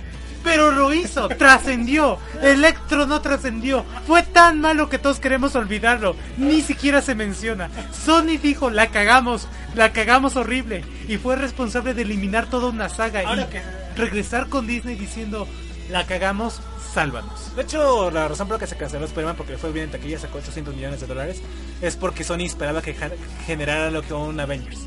Y de ni broma, ni de broma este Spider-Man iba a generar lo que un Avengers. No. Lo consideraron un fracaso comercial por no llegar a las expectativas y decidieron aliarse de una vez por todas con Marvel. Solo por eso. Wow, menos mal que hago los detuvo. Ah, y si me pregunta cuál es la mejor película de Spider-Man que he visto, es Spider-Man Multiverse. sinceramente. Sí, sí, es la mejor. Tiene 10 cerradito, no tengo ninguna pega con él. Animación, trama, todo. Pero en live action, El live action, lo mejor me sigue gustando la de Doctor Octopus. Increíble. Incluso la escena donde los ganchos, ¿no? Los tentáculos del Doctor Octopus empiezan a matar a todos en el hospital es terrible. Aquí dice Morochi, eh, Spider-Man Multiverse, 10 Penny Parkers de 10. Sí, vamos a calificar pues, con Penny Parkers esta ocasión, ¿vale? Vale, ¿cuántos penis? Vale. Entonces, el año pasado la comunidad friki recibió con agrado dos joyitas que dejaron muy bien parado como héroe a Spider-Man. La primera en forma de un videojuego que se ve para PlayStation exclusivamente. Según los que lo han jugado, es un excelente simulador de Spider-Man que presenta a todos sus villanos, los hace brillar y todo ello mientras cuenta una gran historia. De hecho, los pocos que hemos visto de nuestro momento jugando Spider-Man porque no nos quieren prestar el maldito juego. Sí, ya nos lo quiso prestar, pero dije, no, tengo mi propio... Tengo a Batman para reemplazarlo. No, lo de- te necesito más. Sí, es que le dijimos una vez que lo prestaba y al final cuando lo quiso prestar, dijo, "Ves, ya, ¿para qué vete a la chingada? Total. Básicamente. Básicamente. Pero, sinceramente, es un gran juego de Spider-Man. De hecho, los gameplays que he llegado a ver sí me dejan ganas de jugar. Lo poco que vi momento jugando, que son escenas muy puntuales contra Kingpin, contra Electro, contra Siniestro. Vi nada de Spider-Man columpiarse diciendo chistes y cómo te desarrollan la trama y cómo se relaciona Peter Parker con todos sus personajes del universo Spider-Man. Muy bien elaborado, todo el mundo ama este juego y le pusieron básicamente un 10 de facto a este juego. La segunda joyita vendría en forma de la película ganadora del Oscar Spider-Man Into the Spider-Verse, Spider-Man de- entrando en el multiverso, la cual nos presenta un gran- una gran película con un, cuyo protagonista es uno de los personajes de Marvel más odiados, que es Miles Morales. Y a pesar de lo que teníamos en contra de Miles Morales, muchas personas De que es el Spider-Man negro, que si te va a robar la billetera en lugar de salvarte, de que se pone a, pe- a poner pegatinas, de que es un niño, no sabe hacer nada, se hace invisible porque es un cobarde. Sí, sí, sí.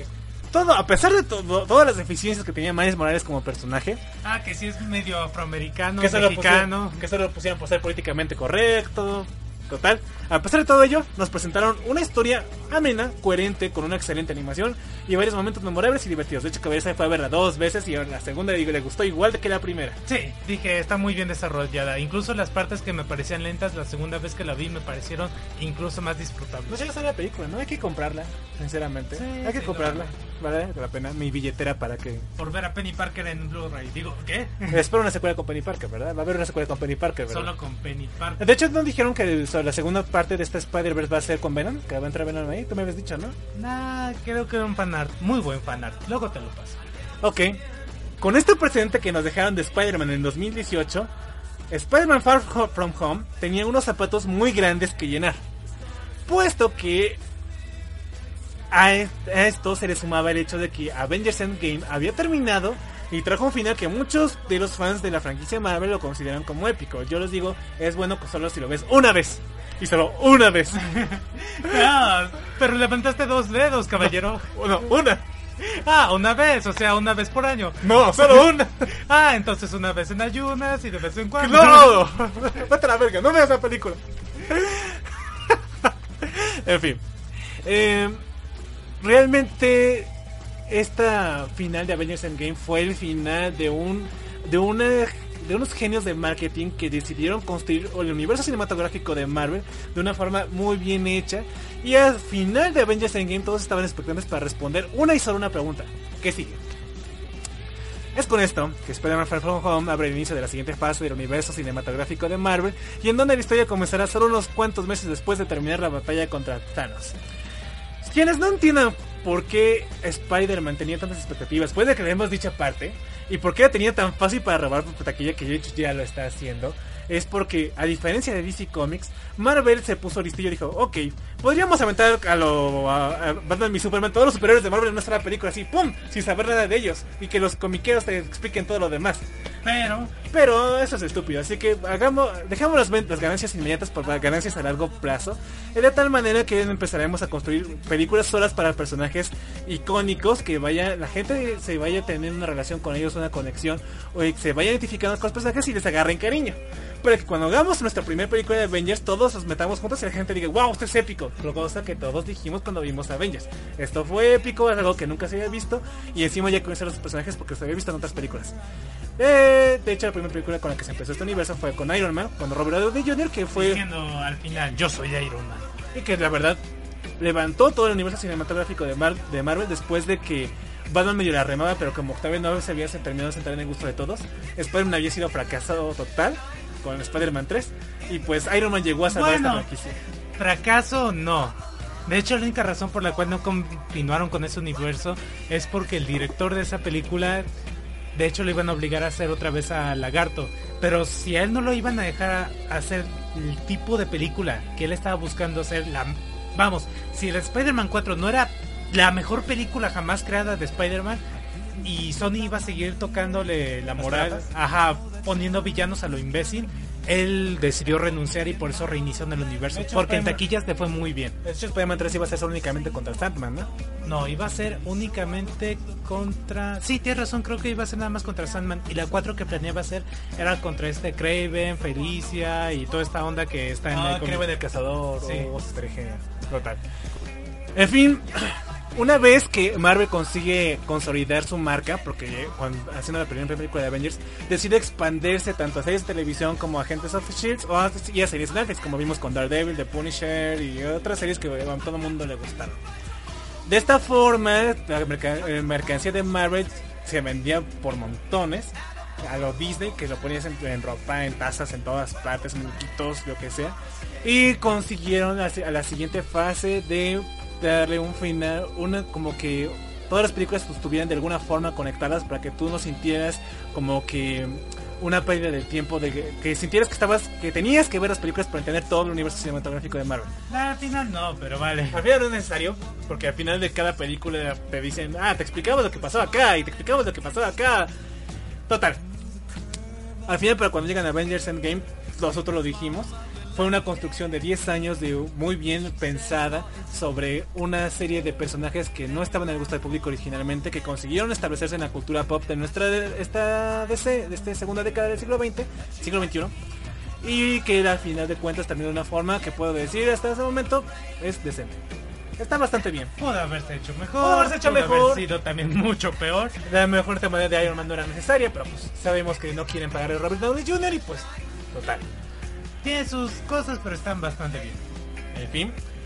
Con todo esto de fondo, los ejecutivos de marketing de Spider-Man Far From Home empezaron a decir, no, ¿sabes qué? Es que el final de Avengers Endgame no está allí, está aquí en Spider-Man Far From Home. Tienes que venir a ver en qué realmente termina Avengers. Ah, no. No, no, yo les digo que no, eh, no está el final ahí que tú esperabas. Eh, por otra parte, gracias a todo lo, a lo bien que le fue a Avengers, la marca de Marvel tiene mucha confianza tanto para los accionistas que quieren invertir en Marvel como para la gente que va aquí a ver películas de Marvel. Diciendo, ah, pues mira, como Avengers Endgame estuvo muy chingona, me encantó las escenas salen todos los personajes de los portales, seguramente Spider-Man va a estar igual de bueno, así que mi boleto va a estar bien gastado. Entonces realmente con todo esto de fondo que es construido Marvel, Spider-Man tenía pinta para, esta- para hacer una éxito taquilla, lo cual lo está haciendo, pero, pero, se les olvidó un detallito pequeñito, pequeñito, pero muy importantito. ¿Cuál caballero? Una historia coherente. Una historia crecente. Caballero, ¿qué acaso esto de que viene misterio de otra dimensión no te convenció? No, no, no, no. Y para explicarles por qué la historia flaquea bastante, es porque los genios de marketing se metieron las manos, la- las manos a- así de una forma horrenda en la historia de esta película para que la- el guion mostrara exactamente ciertos puntos que los eh, ejecutivos de Marvel y de Sony querían, tenían que explicar para la gente que no vio todo el universo cinematográfico de Marvel, así como para la gente que sí lo vio y dice, ay, bueno, ¿qué pasa después? Y más aparte, los genios de marketing dicen, bueno, cada película que hemos hecho de Marvel al principio se enfocó en eh, capturar algún tipo de personaje en de público en específico, ¿no? Por ejemplo, el Doctor Strange fue para la, y, y Thor Ragnarok y Thor 1 fue para la gente que le gustan los universos mágicos medievales. Entonces, esta gente que le gusta la, magia medieval, les demostramos estas películas para que vengan a ver estas películas de Marvel y les gusta y se queden con esto. De hecho, somos de las pocas personas que nos gustó Doctor Strange, pero que tenemos este gusto de los mundos mágicos medievales. Mm, No, a mí me capturó por la tipo entrenamiento Shaolin. Oh, también parece. Eh, por ejemplo, eh, Guardianes de la Galaxia 2 es para niños y para gente que le gustan las payasadas y películas ¿Qué me cómicas. estás diciendo? ¿Eh? Es el ambiente de los accionistas. Pero es bastante madura, es más la primera película. También la primera película. Sí, ah, hay gente que le gusta el género de acción y de espías. Por eso lo saquemos que Capitán América y Capitán América Soldado de Invierno. Y ¡boom! Vas a ver cómo nos llega un montón de ¿Y gente que piensa. Ah, Iron Man fue el inicio de todos. Iron Man 1 fue como para sacar a relucir lo que es realmente el personaje de Iron Man. Iron Man 2 fue una continuación más o menos de lo mismo. Y Iron Man 3 ya es como decir... Nadie habla de Iron Man 3. Nadie Iron Man 3. Sí, Pero está más o menos bien todavía. es más que nada para el género de acción. Si te fijas, todas las películas de héroes de Marvel se enfocan en la acción, ¿no? Pero cada una tiene un matiz específico. Por ejemplo, Age of Ultron es más para los que les gusta es- es la ciencia ficción. Bueno, sí, una cosa tipo. Esa cosa de Terminator, que ahorita no me sale el nombre. Ajá, y pues Black Panther es para ser políticamente correcto. Porque los Como Capitana Marvel. Sí, como Capitana Marvel. Y necesitaban un público, capturar el público políticamente correcto, entonces para eso Capitana Marvel y Black Panther. Hombre, Black Panther tiene muchos más méritos que Capitana Marvel, ya te digo. Sí, me imagino que sí. Y por ejemplo, también otra película de espías, la gente que me gusta el género de espías y de eh, misterio y de una trama Ciencia más. ficción, yo diría. La Ant-Man y la avispa. Pero cada uno tiene como un público específico, pero también tratan de hacerlo de forma que cualquier persona que vaya a verlo lo pueda disfrutar. Pero cada uno se enfoca en un tema en específico. Para Spy, hay uno, solamente había una cosita que no habían tocado hasta este momento, las comedias románticas. Ah, ok, sí, dale. Sí, todos los genios de marketing dijeron, a la gente hay, hay un público que no hemos tocado, las comedias románticas. Entonces, señor guionista, quiero que me escribas un guion que me muestres una explicación de lo que pasó, que continúe lo que pasó en Avengers Endgame, que me muestres una comedia romántica, que me metas a Venom, que me muestres a Spider-Man como sucesor de Tony Stark y que sea coherente. A Venom. Pero, de Tony Stark. A Spider-Man como sucesor de Tony Stark. No, no, no, pero tú dijiste que me meta a Venom. Ah, sí, sí, también, también. Y que tenga sirve, sirva como algún tipo de conexión para las películas que sacamos de Venom del año pasado. ¿Por qué Venom? Porque, mira, ya dijeron a los productores de esta película que les encantaría que Spider-Man saliera en las películas que van a sacar de alrededor de Spider-Verse, de Mujer Araña, de Spider-Woman, de Venom y de otros personajes que Pero Venom no me lo imagino con este niño. Lo va a hacer pedazos. Al final no quedó, pero Menos mal.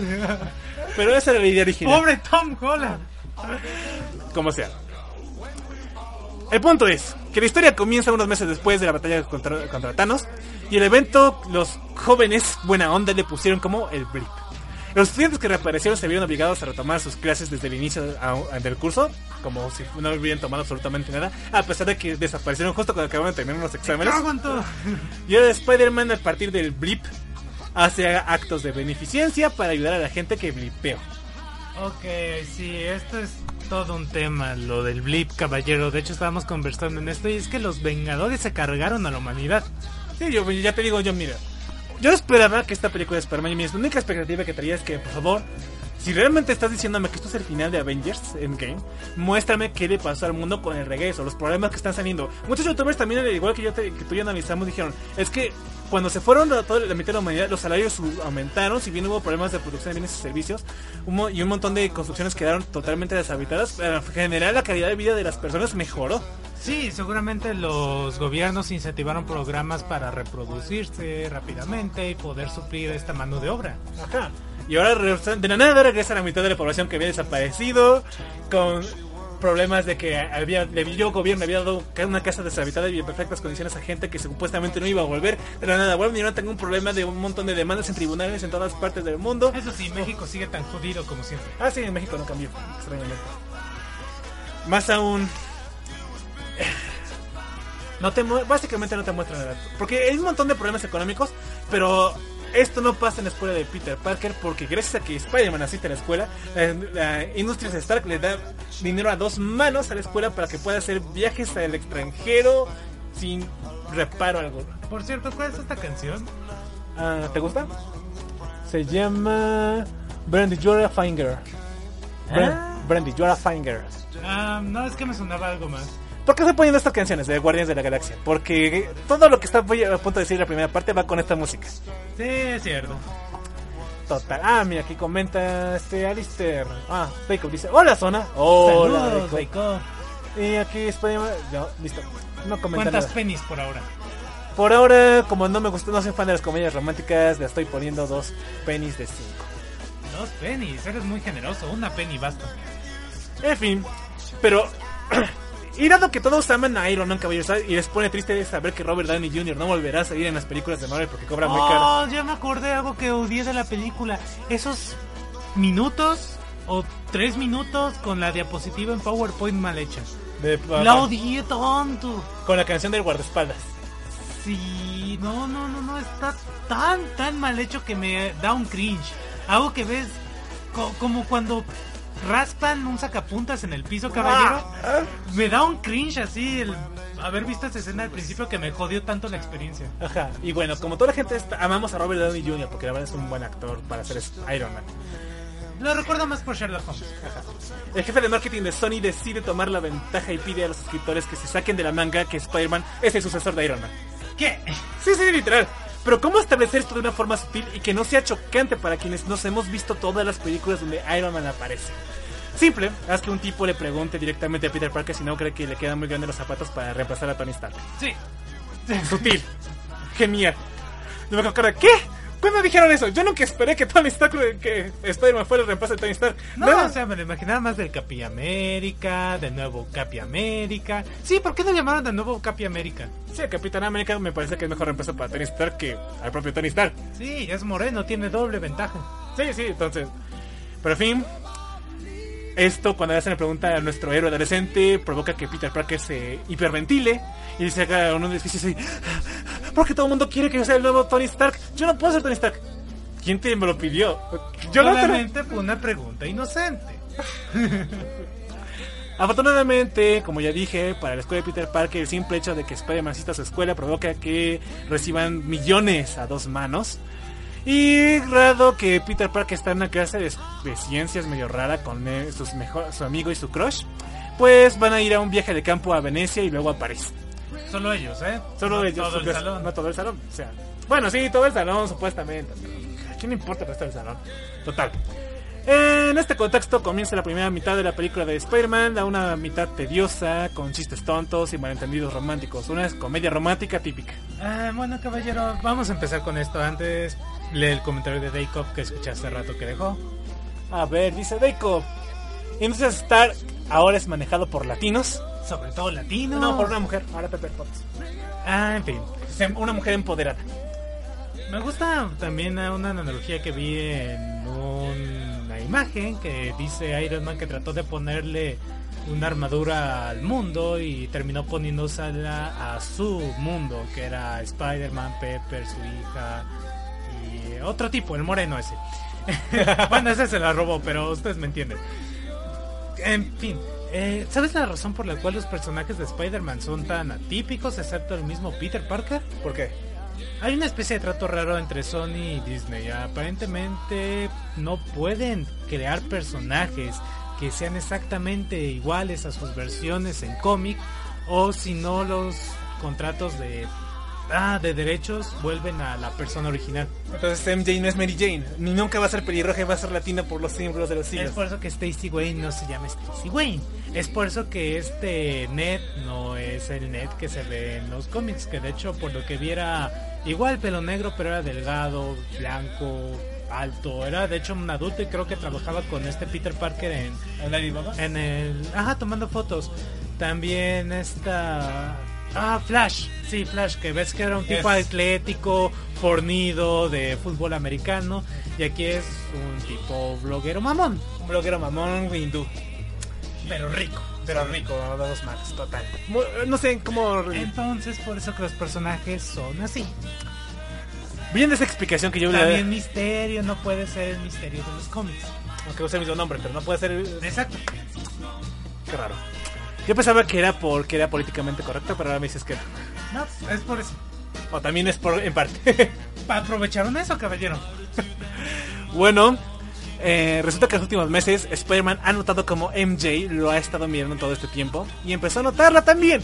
Y para esta película, película ha descubierto que le gusta y tiene un super plan para confesarle su amor en la Torre Ah, Eiffel. sí. Romántico, de noche. Que pueden mostrar las imágenes de la Torre Eiffel de noche porque no tienen derechos de autor. Mira, niño, sé que tienes sus hormonas a tope, pero después de ocurrido lo de, no sé, Thanos, y después de haber desaparecido por más de 5 años, lo primero que tus hormonas dicen, enamorarse de MG. Sí, así nomás, así. Porque lo miro todo el rato y dijo, "Ah, seguramente le gusto. No sé, chico, realmente está desesperado por, por algo de amor y no de tu tía, aparentemente. Que está buena, por cierto. Todo ello... Ah, también es por eso que no es una viejita. Sí. Todo ello, caballeros, mientras lo combinan con el hecho de que Nick Fury ha estado investigando una serie de eventos cataclísmicos que están siendo detenidos por un héroe de otra dimensión cuya tierra fue destruida por unos elementales produ- producidos de energía cuántica. Me- si vieron la película de Hércules, son estos titanes. Ah, Sí, sí, sí, sí. O sea, literalmente uno de tierra, otro de agua, otro Ah, de... que ya empezaba a desconfiar en el momento en que Misterio dijo, sí, estos titanes fueron hechos por la energía de los elementales. Yo, ¿Elementos? eh, ¿Elementales? O sea, discúlpame, pero... elementos, la tabla periódica y sus elementos son hidrógeno, oxígeno y tal. Eh, Te creería por los estados de la materia. Gaseoso, líquido, plasma, sólido, vale. Pero elementos... O sea, yo digo, eh, estamos, oye, me chirrió, dije, oye, es que, oh, ¿crees que soy estúpido? Digo, yo sé que los elementos no son agua, tierra, fuego y aire, o sea... Sí, ya a partir de ahí hubiera empezado a desconfiar, pero vale, este no es Nick Fury. Oh, sí, de hecho empezamos, vimos a Nick Fury y, güey, ¿te lo estás cargando? Un momento, se lo tragó, se lo tragó, qué estúpido es. En fin. Sin embargo, Caballeros Aire a Spider-Man poco le importa y, y a pesar de, y cuando después de muchas emociones combatiendo a Thanos, desapareciendo 5 años, haciendo presentaciones por caridad, Spider-Man Spider-Man está vacaciones y como sabe que Nick Fury no sabe hacer otra cosa que joder en la vida personal a los superiores, lo dejan visto para irse de vacaciones a Europa. ¿Qué pasó? Muy bien, aquí dice Jacob. Esos cinco años alborotaron las hormonas. Mira, quizás ahí se le acumuló un poco la testosterona en estos cinco años. Entendería por qué quiere ponerle tanto a esta MG. Y creo que Ned lo hizo en las vacaciones, ¿eh? Porque se Sí, fue al hotel. se de- fueron del hotel con una robiecita. De hecho, En bata, ¿eh? Ajá, sí, sí, sí. Eh, como sea, caballeros, eh, sin embargo, les dijimos que el jefe de marketing de Sony decidió llegar a la chaviza y abordar los problemas románticos que todo adolescente enfrenta. Esta película comienza con una estúpida comedia romántica en la que veremos como Peter descubrirá una serie de reveses para tratar de sacarse a Mary Jane, mientras eventos cómicos lo se lo impiden. Un No, es Mary Jane, es MG. MJ, un rival carita, una y su cobardía, así como ver cómo su amigo gordito liga mejor que él, impiden que Peter pueda tener su plan a soñar. En fin, ¿qué voy a hacer? No voy a decir todas las pendejadas que pasan en la comedia romántica porque son pendejadas y sus chistes no me dan risa. Ah, datos importantes para entenderlo. Uno, le dan unas gafas a Peter Parker. Todavía no llegamos a eso. Pero tú dijiste que todo lo que pasa ahí. Todo lo que pasa en esta comedia romántica. Todos estos eventos como lo del avión, como lo de su viajecito en el BDS mientras se le queda mirando a esta pendeja diciendo, ah, está solo fuera de... tan musculoso y guapo como ese No tipo. eres, quítate la remera y dile MG, yo. Yo. Es que literalmente es lo más ridículo. O sea, ¿cómo te sientes inferior a este tipo carita si tú estás tan fornido o más que él? Quítate la remera y a ver quién aguanta. A ver quién brazos. aguanta. Ponte a hacer un concurso de lagartijas y vas a ver cómo le dejas hecho mierda. Haz brazos. Sí, Eh, una, o sea, una pulso, sí, o sea, ponte una batalla de pulsos hasta que el tipo reconozca que eres más macho que él. Pero no, o sea, tampoco hay que ser tan. Ah, simplemente habla con. Tu problema es que no hablas con ella. Sí, yo francamente me muestra todos los actos cobardes que vemos en su llegada a Venecia hasta que No empieza. te mereces ni los lentes de Tony. Ajá. En el camino, Nick Fury le da esquinazo y básicamente dice que si no entendió que todo gran poder conlleva una gran responsabilidad, que hay unos elementales que están atacando a la Tierra y que no sea marique que lo necesita. Pero ¿qué voy a hacer yo con unas telarañas? ¿Viste al tipo de agua? Le aventé telarañas. No pasó nada. ¿Qué hago con uno de viento? ¿Qué hago con uno de lava? Sí. Total, que cuando después de ocurrir la batalla de Venecia, en la cual nos troleó un Marvel porque pensamos que iba a salir Hydroman, que sí es un personaje de Marvel, y resultar que solamente era un elemental de agua X sin nombre. Bueno, caballero, salió Sandman en México. Sí, eso estuvo chido. Eh, Nick Fury dice, oh, pero ¿qué crees, Sp- Spidey? Esto no es suficiente. Otro gran elemental va a aparecer en Praga y requiero de la poca ayuda que puedes ofrecer para... Así que si no me ayudas, me obligarás a secuestrar a tus eh, eh, amigos, llevarlos a la- una zona de peligro muy alta y tenerlos como rehén a menos que me ayudes. ¿Sí? ¿Todo bien? Pero dice, eh, dice, pero señor Nick Fury, es que no se da cuenta. Si yo me presento como Spider-Man y ayudarlos, mis amigos de la escuela van a saber que yo soy Spider-Man porque voy a desaparecer convenientemente cuando estés salvándolos a todos. Y si eso pasa, mi vida personal va a irse al carajo. Y yo no quiero que eso pase, Nick Fury. Además, usted tiene un Capitán América negro. Ah, no, no está disponible. ¿Y ¿Qué dice de Doctor Strange? Tampoco. ¿Y War Machine? No, ¿Tienes a War Machine? no, no está disponible. ¿Qué me dice? ¿El Soldado de Invierno? Está retirado. ¿Black Panther? Está ocupado. ¿Y qué me dice Capitán Marvel? No invoques ese nombre. O sea que si no puedes hablar, hijo de puta. ¿quién más que esperas que yo haga con un elemental de fuego? ¿Viste cómo mis telarañas son inútiles aquí? Yo no sirvo para pelear con elementales. Total Caballero Sai. Que es para este momento que un el héroe de la película, el verdadero héroe que trata de salvar esta película ah, contra todas estas pendejadas de cliché de comedia romántica aparece y dice, hijo, tengo que decir. Ignora mi look de Tony Stark y escúchame. En mi mundo todo se fue al carajo porque la gente no actúa a tiempo. No te voy a pedir que me ayudes, pero a pesar de la poco de la poca ayuda que puedes ofrecer, el hecho de que estés ahí para asistirme me da una gran eh, me da un apoyo moral que no tienes idea. Sé porrista, amigo. Se por resta, Peter. Y dice Peter, oh, me perdí tus ojos azules. Está bien. ¿Te pareces tanto, Tony? Total, que antes de irse Peter dice, ah, por cierto, eh, mira, mira, mira. Los ejecutivos de Tony me pidieron, perdón, perdón, los ejecutivos de, So- de Sony, no, de Tony, me dijeron que Tony Stark te dejó unos lentes con acceso a toda la tecnología de Tony Stark. Por lo que si antes eras muy poderoso y, cada, y, y ahora tienes acceso a todas las armas alrededor del mundo de Tony Stark. Por lo cual ahora eres básicamente la persona más poderosa del mundo. ¿Tengo acceso al tron? Sí, Increíble, tengo acceso a Verónica. también. ¿Y por qué no usamos mejor estas gafas para detener ese monstruo? Porque no, necesitamos un poder de Avengers, no de tecnología humana perfectamente eficaz contra ese tipo de amenazas. Ay, sí, luego la estupidez del elemental de fuego. ¿Podemos pasarnos todas las cosas de comedia romántica? Sí, sí, sí. Y todo, y para, y rematar, o sea, los ejecutivos de Sony son tan hijos de puta para poner una notita con, escrito con puño de Tony Stark diciendo, tú eres el que sigue, tú eres mi sucesor. No. No, discúlpame, pero no. O sea, ¿te das cuenta de cómo ejecutivos de Sony van metiendo a dos manos sus ideas pendejas en esta película y van jodiendo una historia que pudo haber sido bastante más decente y coherente? Ay, no, caballero. Lo único decente y coherente de esta historia es misterio. Y él mismo se caga en la historia. Total, caballeros, ¿eh? De... No voy a decir lo que pasa en la siguiente parte de la comedia romántica. Solo me valga decir que he descubierto en baño con los pantalones abajo con una rubia europea en salida de la nada. Rico. Eh, casi asesina a su rival Carita, lo cual no era necesario. Van a una obra de teatro. Um, y total que al final Nick Fury sí lo secuestra. Lo secuestra y los lleva a Praga porque es Nick Fury y nadie le dice que no y pues eres muy chingón y es encima es negro y es políticamente correcto que lo obedezcas. ¿Por qué los negros secuestran gente? no, en No lo dije yo, no lo dije yo, lo dijiste. Bueno, bueno, ¿por qué los inmigrantes secuestran gente? ¿Por qué es inmigrante? Total, caballeros, ahí. Después de que Spider-Man se siente a solas porque tiene que dejar a a MJ con el rival odiado y tiene que salir a, a salvar al mundo de un elemental de fuego que si llega al centro de la Tierra se consume toda la Tierra. Eh, total que la misión termina gracias a la completa inutilidad de Spider-Man para vencer al enemigo y demostrando que solo servía para salvar pendejos que quedan atrapados en el fuego cruzado. Misterio consigue salvar al mundo, pero antes de que los comiqueros confirmaran lo obvio y que toda la audiencia supiese la verdad del caballero Zed, inmediatamente notó que algo andaba mal con este elemental de fuego. Ah, sí, sí, sí, mira.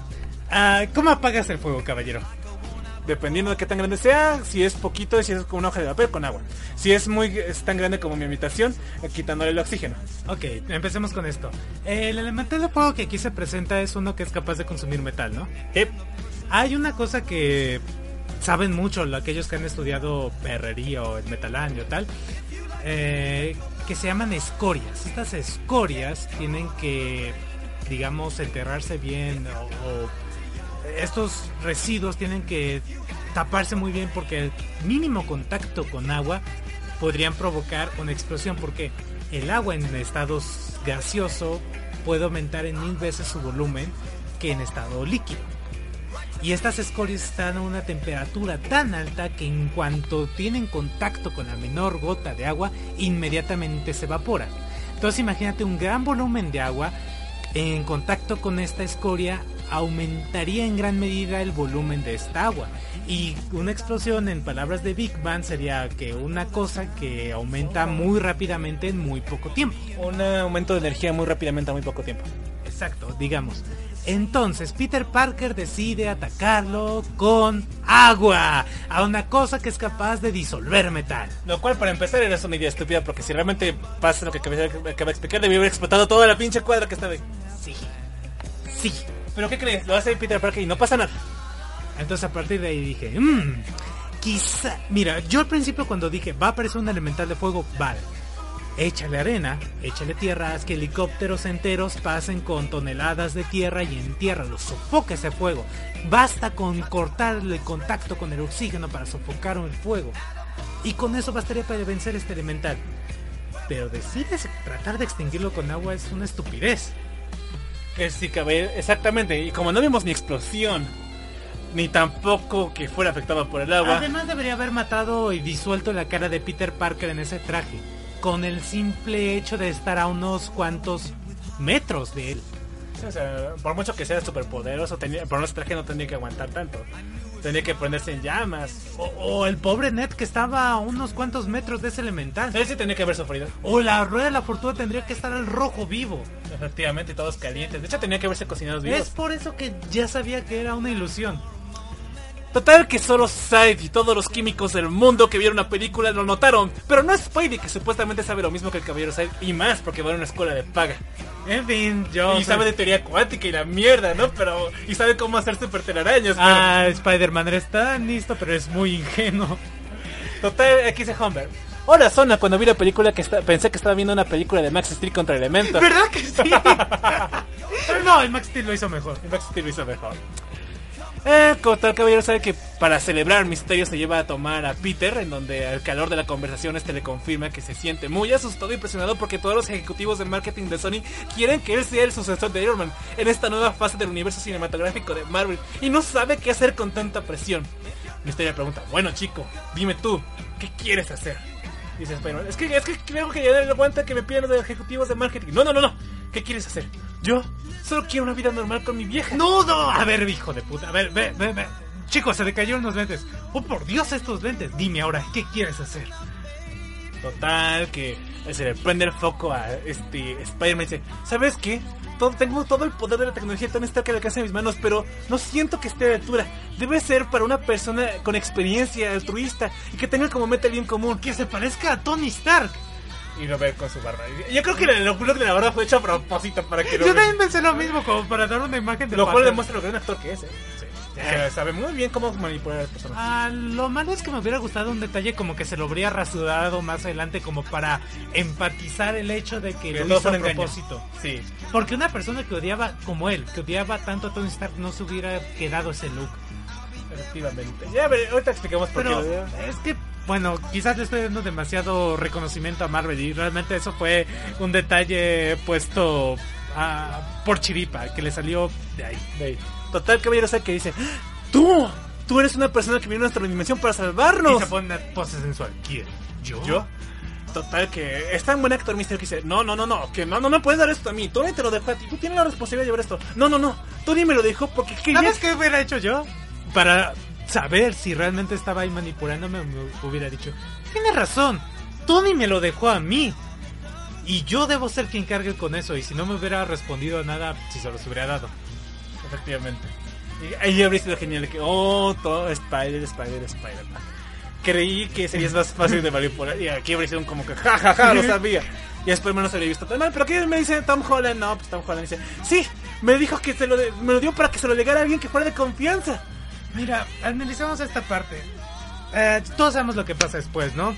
To- este Tom Holland le da las gafas a este misterio y obtiene todo el poder del universo. Eh, bueno, tiene el poder to- eh, de tecnología de Stark. Del universo, hemos dicho.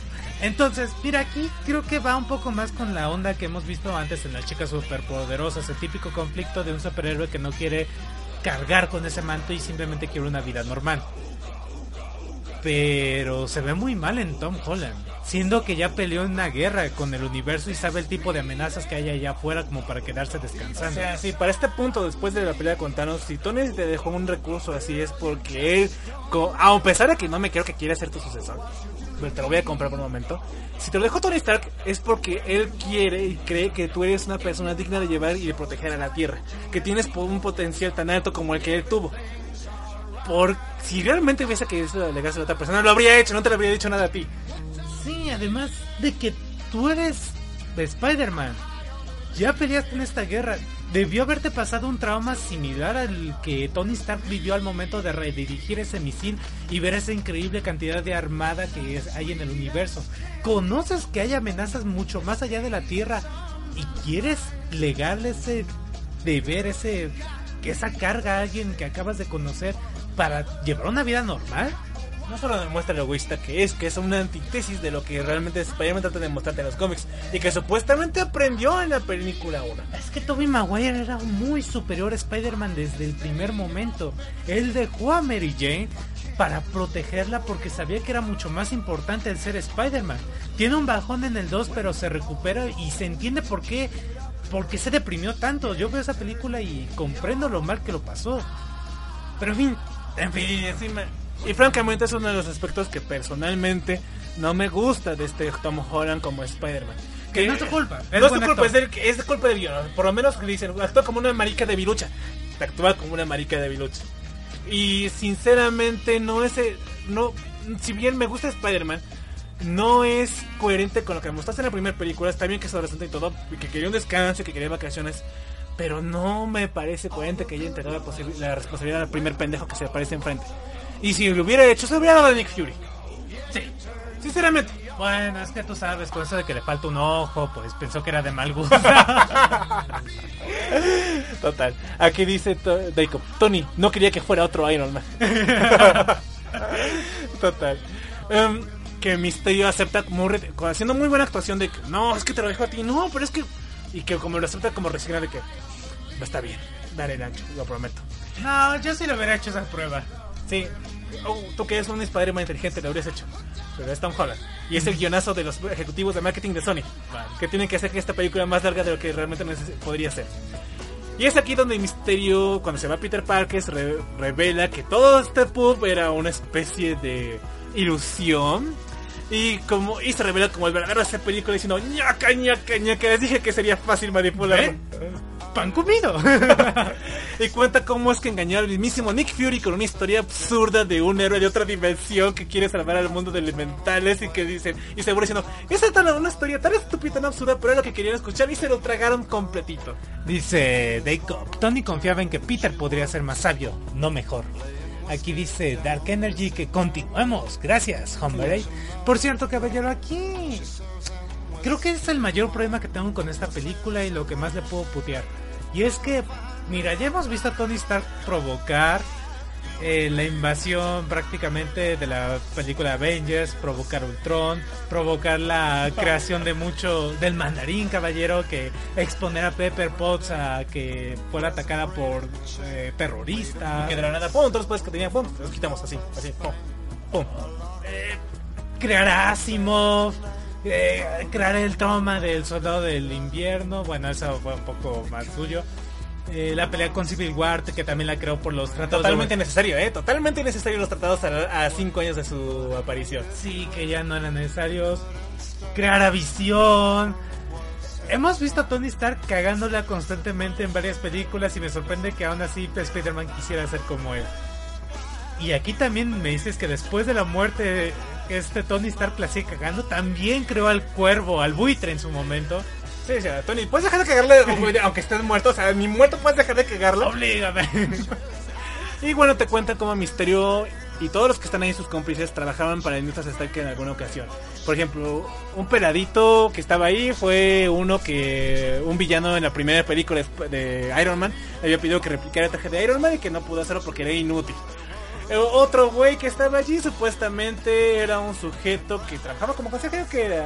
No, es el que creó esta. De hecho, sale en Civil War. Que crea la familia que tenía Tony, que nunca volvió. Esa Ah, sí, de tecnología holográfica, eso de, de puta misterio, porque él lo quería usar para cambiar el mundo y Tony lo puso como Pero una ninguno tiene una razón realmente válida para hacerse malos. codicia. Es lo que me quieren vender. Que todos están ahí pa- y que la vieja que la grande traidora descubrió que Tony le a legar toda su tecnología y armamento a, a Spider-Man. Mira, todos son ricos. Y me dices que estás exponiendo todas tus inversiones en tratar de vengarte de un jefe que se sacrificó para salvar a la humanidad. es estúpido cuando los pones así, ¿verdad? En lugar de hacer inversiones seguras en la bolsa con los millones que ya tienes. Sí. Totalmente. Querían, no solamente querían dinero, querían poder. Y querían hacer un, su gran plan, es, ay, fíjate, escúchame bien, es crear el su- nuevo superhéroe de este siglo. Que a los chicos sobrepoderosos cuando un, el mayor poder llega a la ciudad y finge todo un montón de... Soy el mayor poder. de- que fija un montón de villanos que monstruos que él detiene. Pues más o menos lo mismo. Misterios iba a conver- iban a hacer un montón de simulaciones de eh, eventos cataclísmicos que afectan a la Tierra y que Misterio los iba a salvar a todos y se iba a comprar como el gran y poderoso héroe de este siglo que supere a Thor que supere a, a este Doctor Strange y a todos los y sobre todo a Capitana Marvel Ahora me interesa más lo del mayor poder. ¿Cómo lo, quién lo vence al final? La- las chicas del poder hacen una simulación con un monstruo de, de una isla y eh, ataca toda la ciudad y el mayor poder cuando está a punto de ser comido pide ayuda, las chicas superpoderosas llegan con él y dicen, ah, pero y es la que-". banda esa la inventé. Mi abuelita era No. mi exnovia. Sí, literalmente. Entonces, lo cual es una idea muy idiota porque ¿qué vas a hacer si realmente una amenaza llega? Te van a mandar a llamar a ti. Y si de repente estás en una situación en la que te obligan, ok, sal, sal a pelear, te vemos desde aquí. Tú eres el único que tienes que es demostrar que tienes el poder para vencerlo. A la mierda. Y si es una amenaza que tú. Que, si lo primero que hace ese villano es hacer un pulso de MP y destruye todos tus runas, ¿qué vas a hacer? No tienes absolutamente nada. Sí, mira, eh, especialmente después de ver a Thanos, un ser capaz de destruir la mitad del universo, eh, no, no me arriesgaría a ser un héroe. Y sin embargo, ese es su gran y maléfico plan: venderles al mundo una mentira de un nuevo gran héroe a lo mayor poder de las chicas superpoderosas. ¿Ven lo estúpido que suena esta trama cuando la analizan? Sí, sí, sí, sí, o sea. Y sinceramente, en los cómics, Misterio no es. Queda mejor como un ayudante secundario que como un actor principal. En, en los cómics, Misterio llega porque. No sé por qué diablos. en- era una persona que trabajaba en efectos especiales. No sé por qué de la nada le caga las pelotas a Spider-Man. Y lo primero que se le ocurre hacer es fingir que Spider-Man roba un banco. Al final, Spider-Man lo, des- lo de- consigue detener, limpiar su nombre y demostrar que todo esto fue una obra de Misterio. Y la mayor participación que ha tenido Misterio en los cómics es secundando un plan que salía en Old Man Logan, en el cual todos los villanos se enfrentan a todos los héroes de Marvel y los terminan matando a casi todos. Aquí dice, Iron Man soluciona todos los problemas grandes de Marvel Comic. Aunque él crea la mayoría, pero es en este universo cinematográfico lo quieren culpar hasta de crear el reggaetón. Eso fue culpa de Tony Stark cuando se puso a bailar en aquella fiesta en la película 2. Solo bailó dos segundos y lo culpan por eso. Literalmente. Como sea, caballero Said. El problema, la, eh, o sea, es una idea muy estúpida. Y en la verdad, los cómics, como te decía, queda mejor porque hace que Wolverine mate a todos los X-Men recreando todos los errores de los villanos encima de sus compañeros y fingiendo que está peleando contra los villanos más peligrosos de Marvel. Y al final, cuando se le quita el misterio de las ilusiones, se da cuenta que lo que hizo fue matar a sus compañeros. Sí, o sea, Misterio ha tenido mejores momentos en los cómics. Y lo peor es que no es un mal papel el que hace, el actor es Es- increíble. ya dijimos, es, es ese tipo que salva esta película. Es el héroe de esta película, el villano. Nos dio el superhéroe que buscábamos. ¿Sí? Total, caballero Said, que Mister... Tarde que temprano se dan cuenta que es una farsa. Sí, sí, sí, y lo hacen de una forma muy... Retoman un poquito más, de exprimen hasta el último momento la comedia romántica. Spider-Man regresa con MJ y dice... Y al darse cuenta que su viajecito ya se acabó porque donde van las cosas malas los persiguen, su papá está y dicen, véngase de nuevo a Estados Unidos porque donde van las cosas malas los persiguen. Ah, me pregunto por qué será. Qué, qué- qué mala suerte tienen, chicos, ¿eh? Total, que cuando los llevan a un lugar súper romántico en Praga, donde Spider-Man está a punto de revelar sus sentimientos a MJ, y dice, muy bien, ya sé que me vas a confesar, que tú eres Spider-Man. Tam- Sí, pero, pero, no. No, no, no, no, ¿por qué crees que soy Spider-Man? Bueno, después de lo que vi en la película 1, desapareces convenientemente, siempre estás ocupado, te hablas con Tony Stark, encima de eso, de, la nada, en Venecia te vi volando por ahí en las alturas. Vamos, sería estúpida si no lo supiera. Entonces, la única razón por la que me has estado observando todo este tiempo es porque pensabas que yo era Spider-Man. ¿Qué? No, digo, sí, sí, sí, sí, sí. ¿Por qué otra razón temería? O sea, ¿que crees que te es bien bueno? No te he visto sin camisa, lo ves sin camisa y dices, ¡ala! Eh, estaba bueno. Total, que la chica dice que sí, que de otra forma, por qué otra razón haría. Y mientras esto pasa, ella saca un dron que fue dañado en la pelea de Misterio y Spider-Man contra el disque este elemental. Y muestra una recreación de la pelea de Misterio contra este elemental gritando frases heroicas, ¿no? Entonces vemos la cara de Tom Holland diciendo, verga la cagué. Sí, sí, Esa es la mejor cara de esta película, la cara de Tom Holland diciendo, verga la cagué. Sí, me gustaría que pusiera esa imagen como, no sé, podcast. Voy a tratar de sacarla, no prometo nada, pero porque... Ah, porque ilustraría perfectamente. que- Verga, la cagué.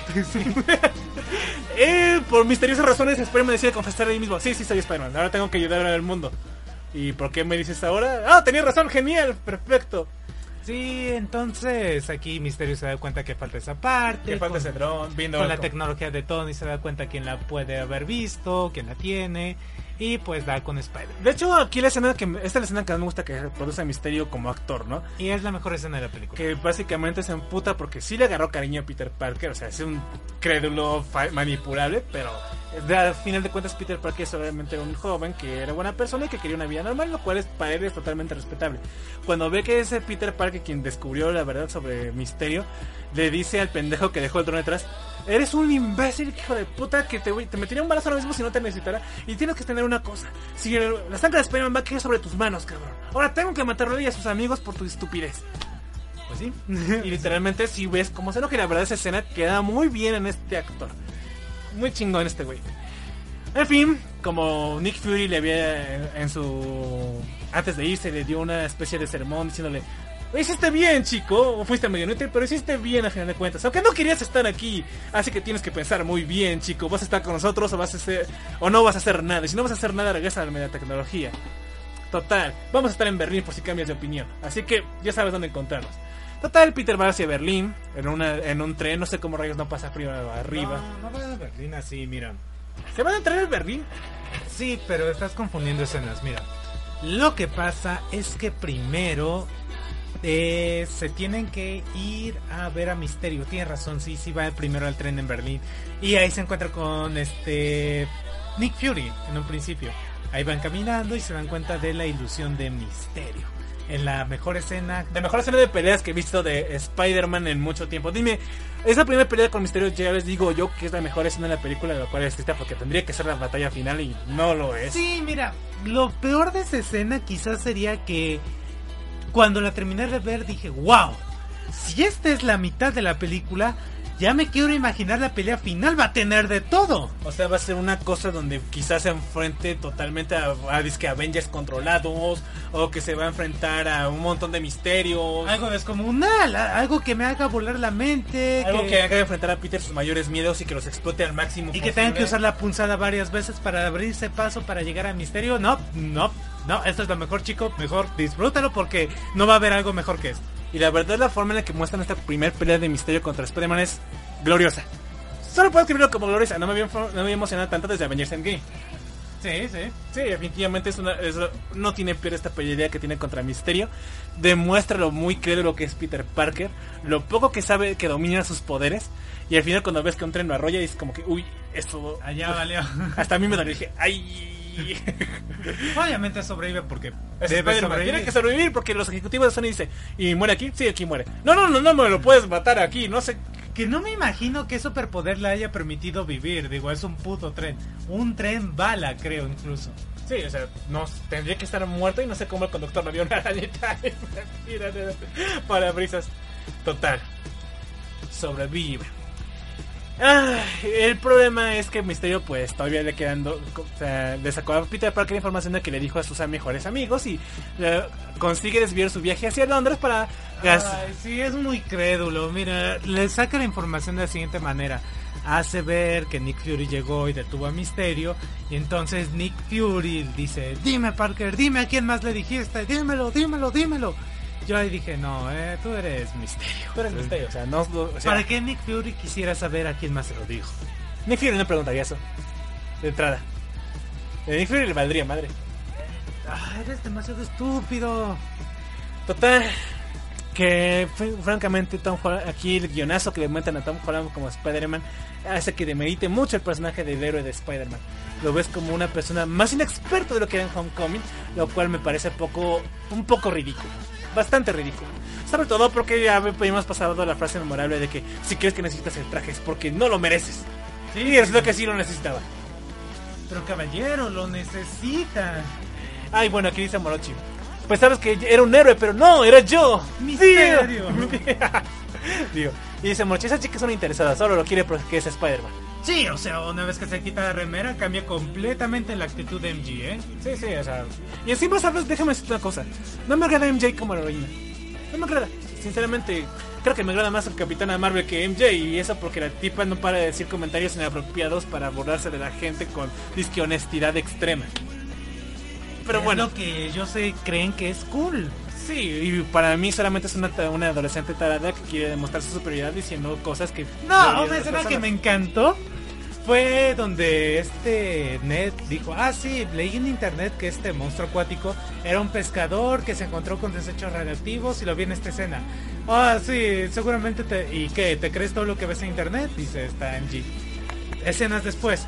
Ah, sí, vi en internet que este puente solían arrojar a niños a un barranco para sepultarlos y que ahora rondan fantasmas por aquí. O algo así, una, una cagada. así. Sí, una cosa de que en el siglo XVIII aquí ejecutaban a la gente y arrojaban sus cadáveres al río. Sí, entonces digo, eh, sí, lo vi en internet yo.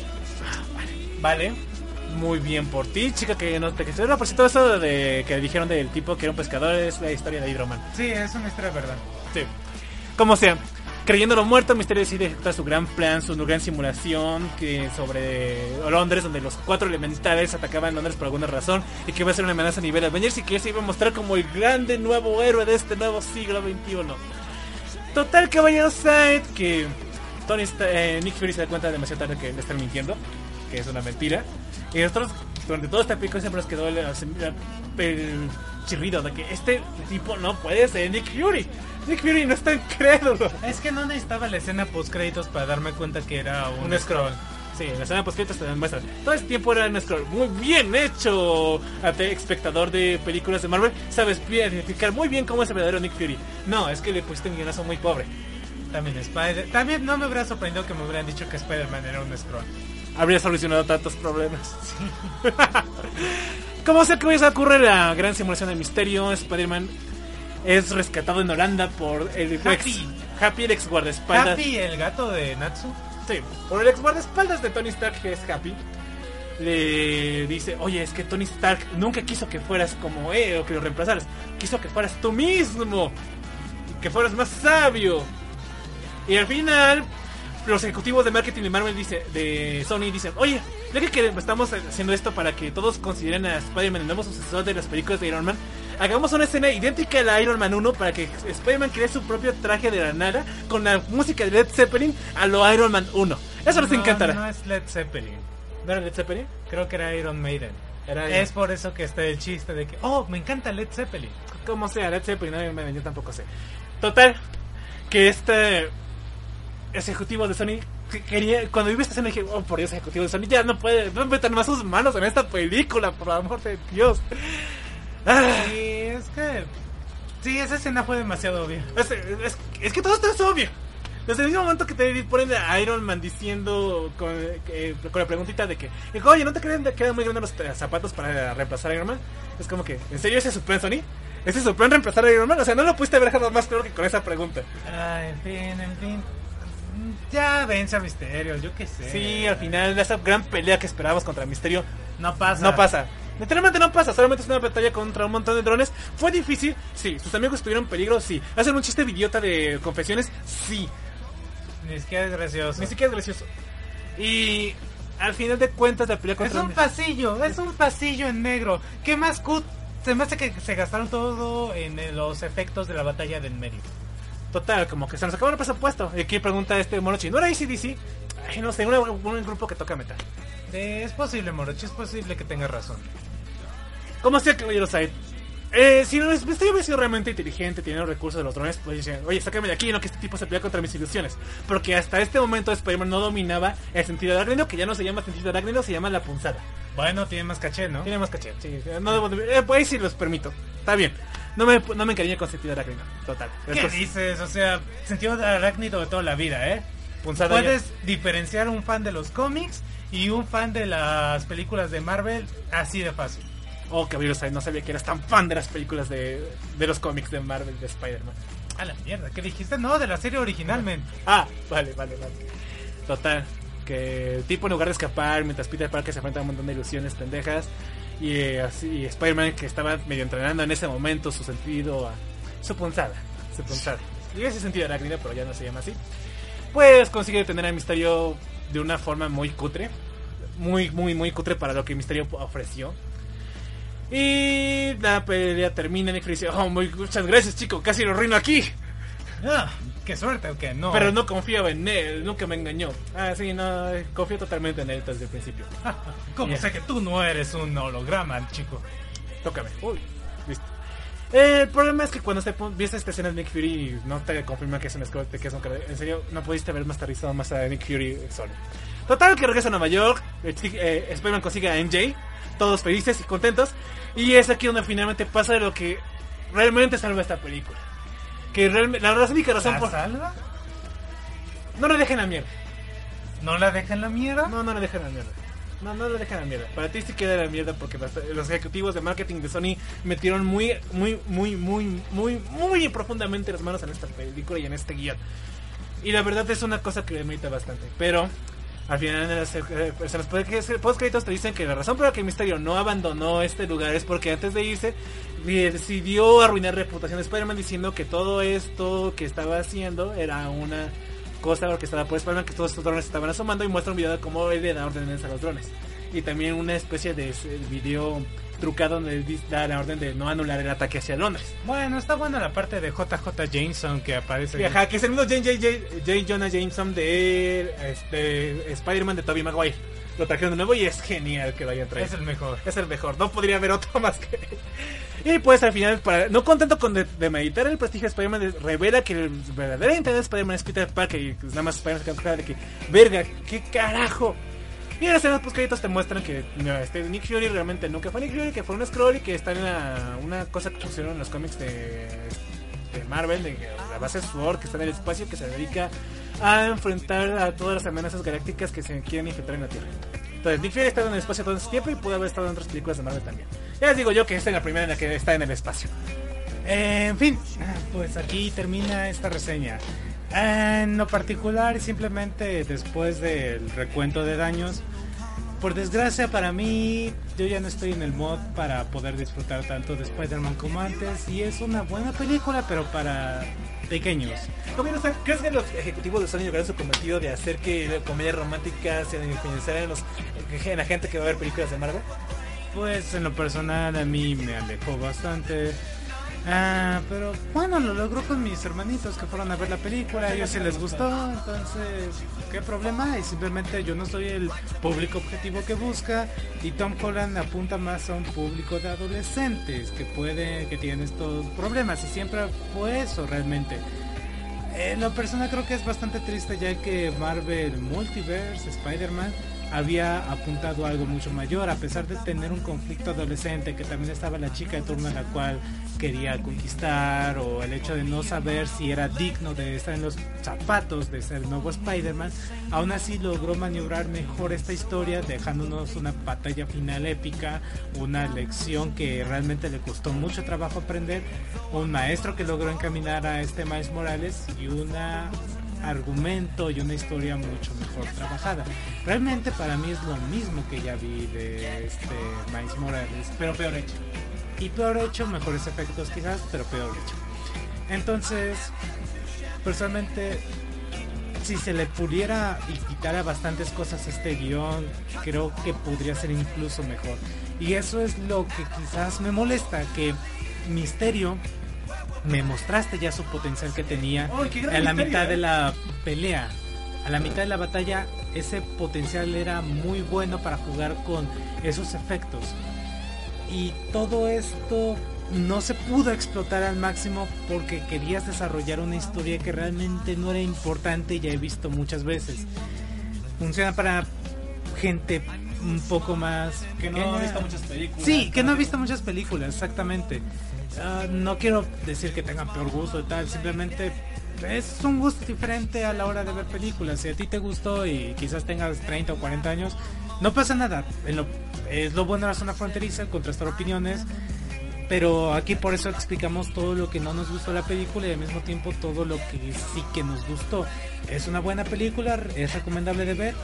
Depende mucho de ti, ya te dijimos lo que vas a ver, los efectos son increíbles como siempre.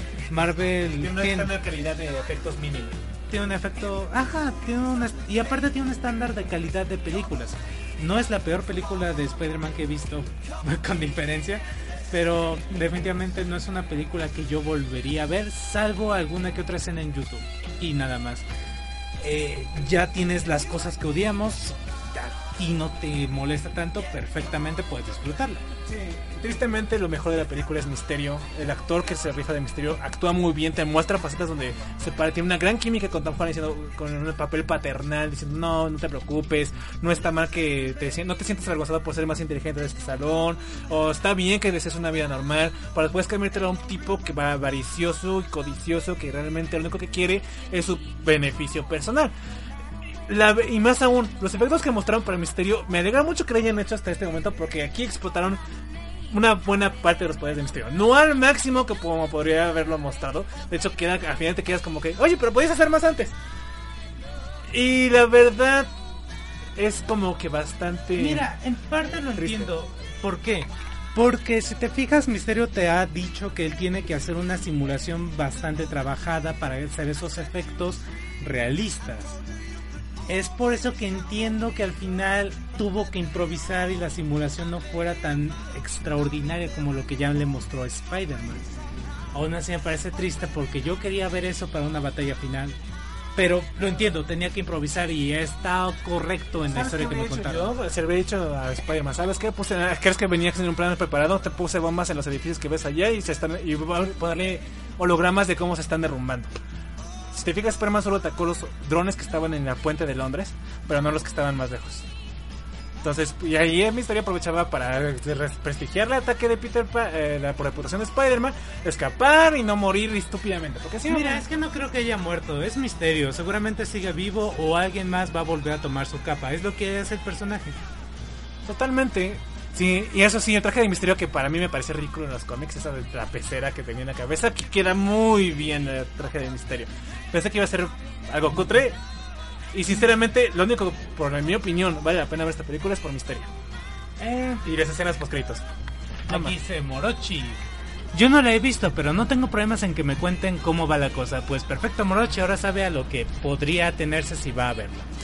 Eh, en fin, esta película tiene 7 Penny Parkers de 10. sí, siete Penny Parkers, que eso, que ya, lo- ya lo había puesto. Tú le habías puesto 8, ¿no? Sí, pero una vez que retomo esto, creo que me fui muy generoso. 7 Penny Parkers y media. Me quedo con la parte de arriba de Penny. Que es la parte de abajo, caballero. ¡Qué asco! ¡Qué asco! Yo no quiero la parte de abajo. En fin, pues esto fue Spider-Man lejos de casa. Lo curioso y cosas eh, graciosas de esta filme son los siguientes. Ah, nuestro padre. Ah, además de eso. No, este, la primera que era Spider-Man de vuelta a casa, Spider-Man tuvo, Tom Holland tuvo que grabar a kilómetros de donde vivía. Y en esta de Spider-Man lejos de casa, Tom Holland grabó a 20 minutos de donde vivía. Oh, qué curioso. Y no, y bueno, a final de cuentas era nuestro padre. Em, y nuestro padre al final del cine le dijo que no aguantaba esta película. Que no, que no podía creer que la película de Spider-Man the Spider-Man estuviera mejor contada que esta película de porquería. Pero bueno, yo digo que no es tan mala, tampoco es tan buena, es simplemente una película de calidad estándar de Disney. O bien, este todo por razón fronteriza, arrivederci se manera mantener bueno nocte. Ya, eh. Recuerden nocte orde aude orfe frapeur. Bye bye. Bye.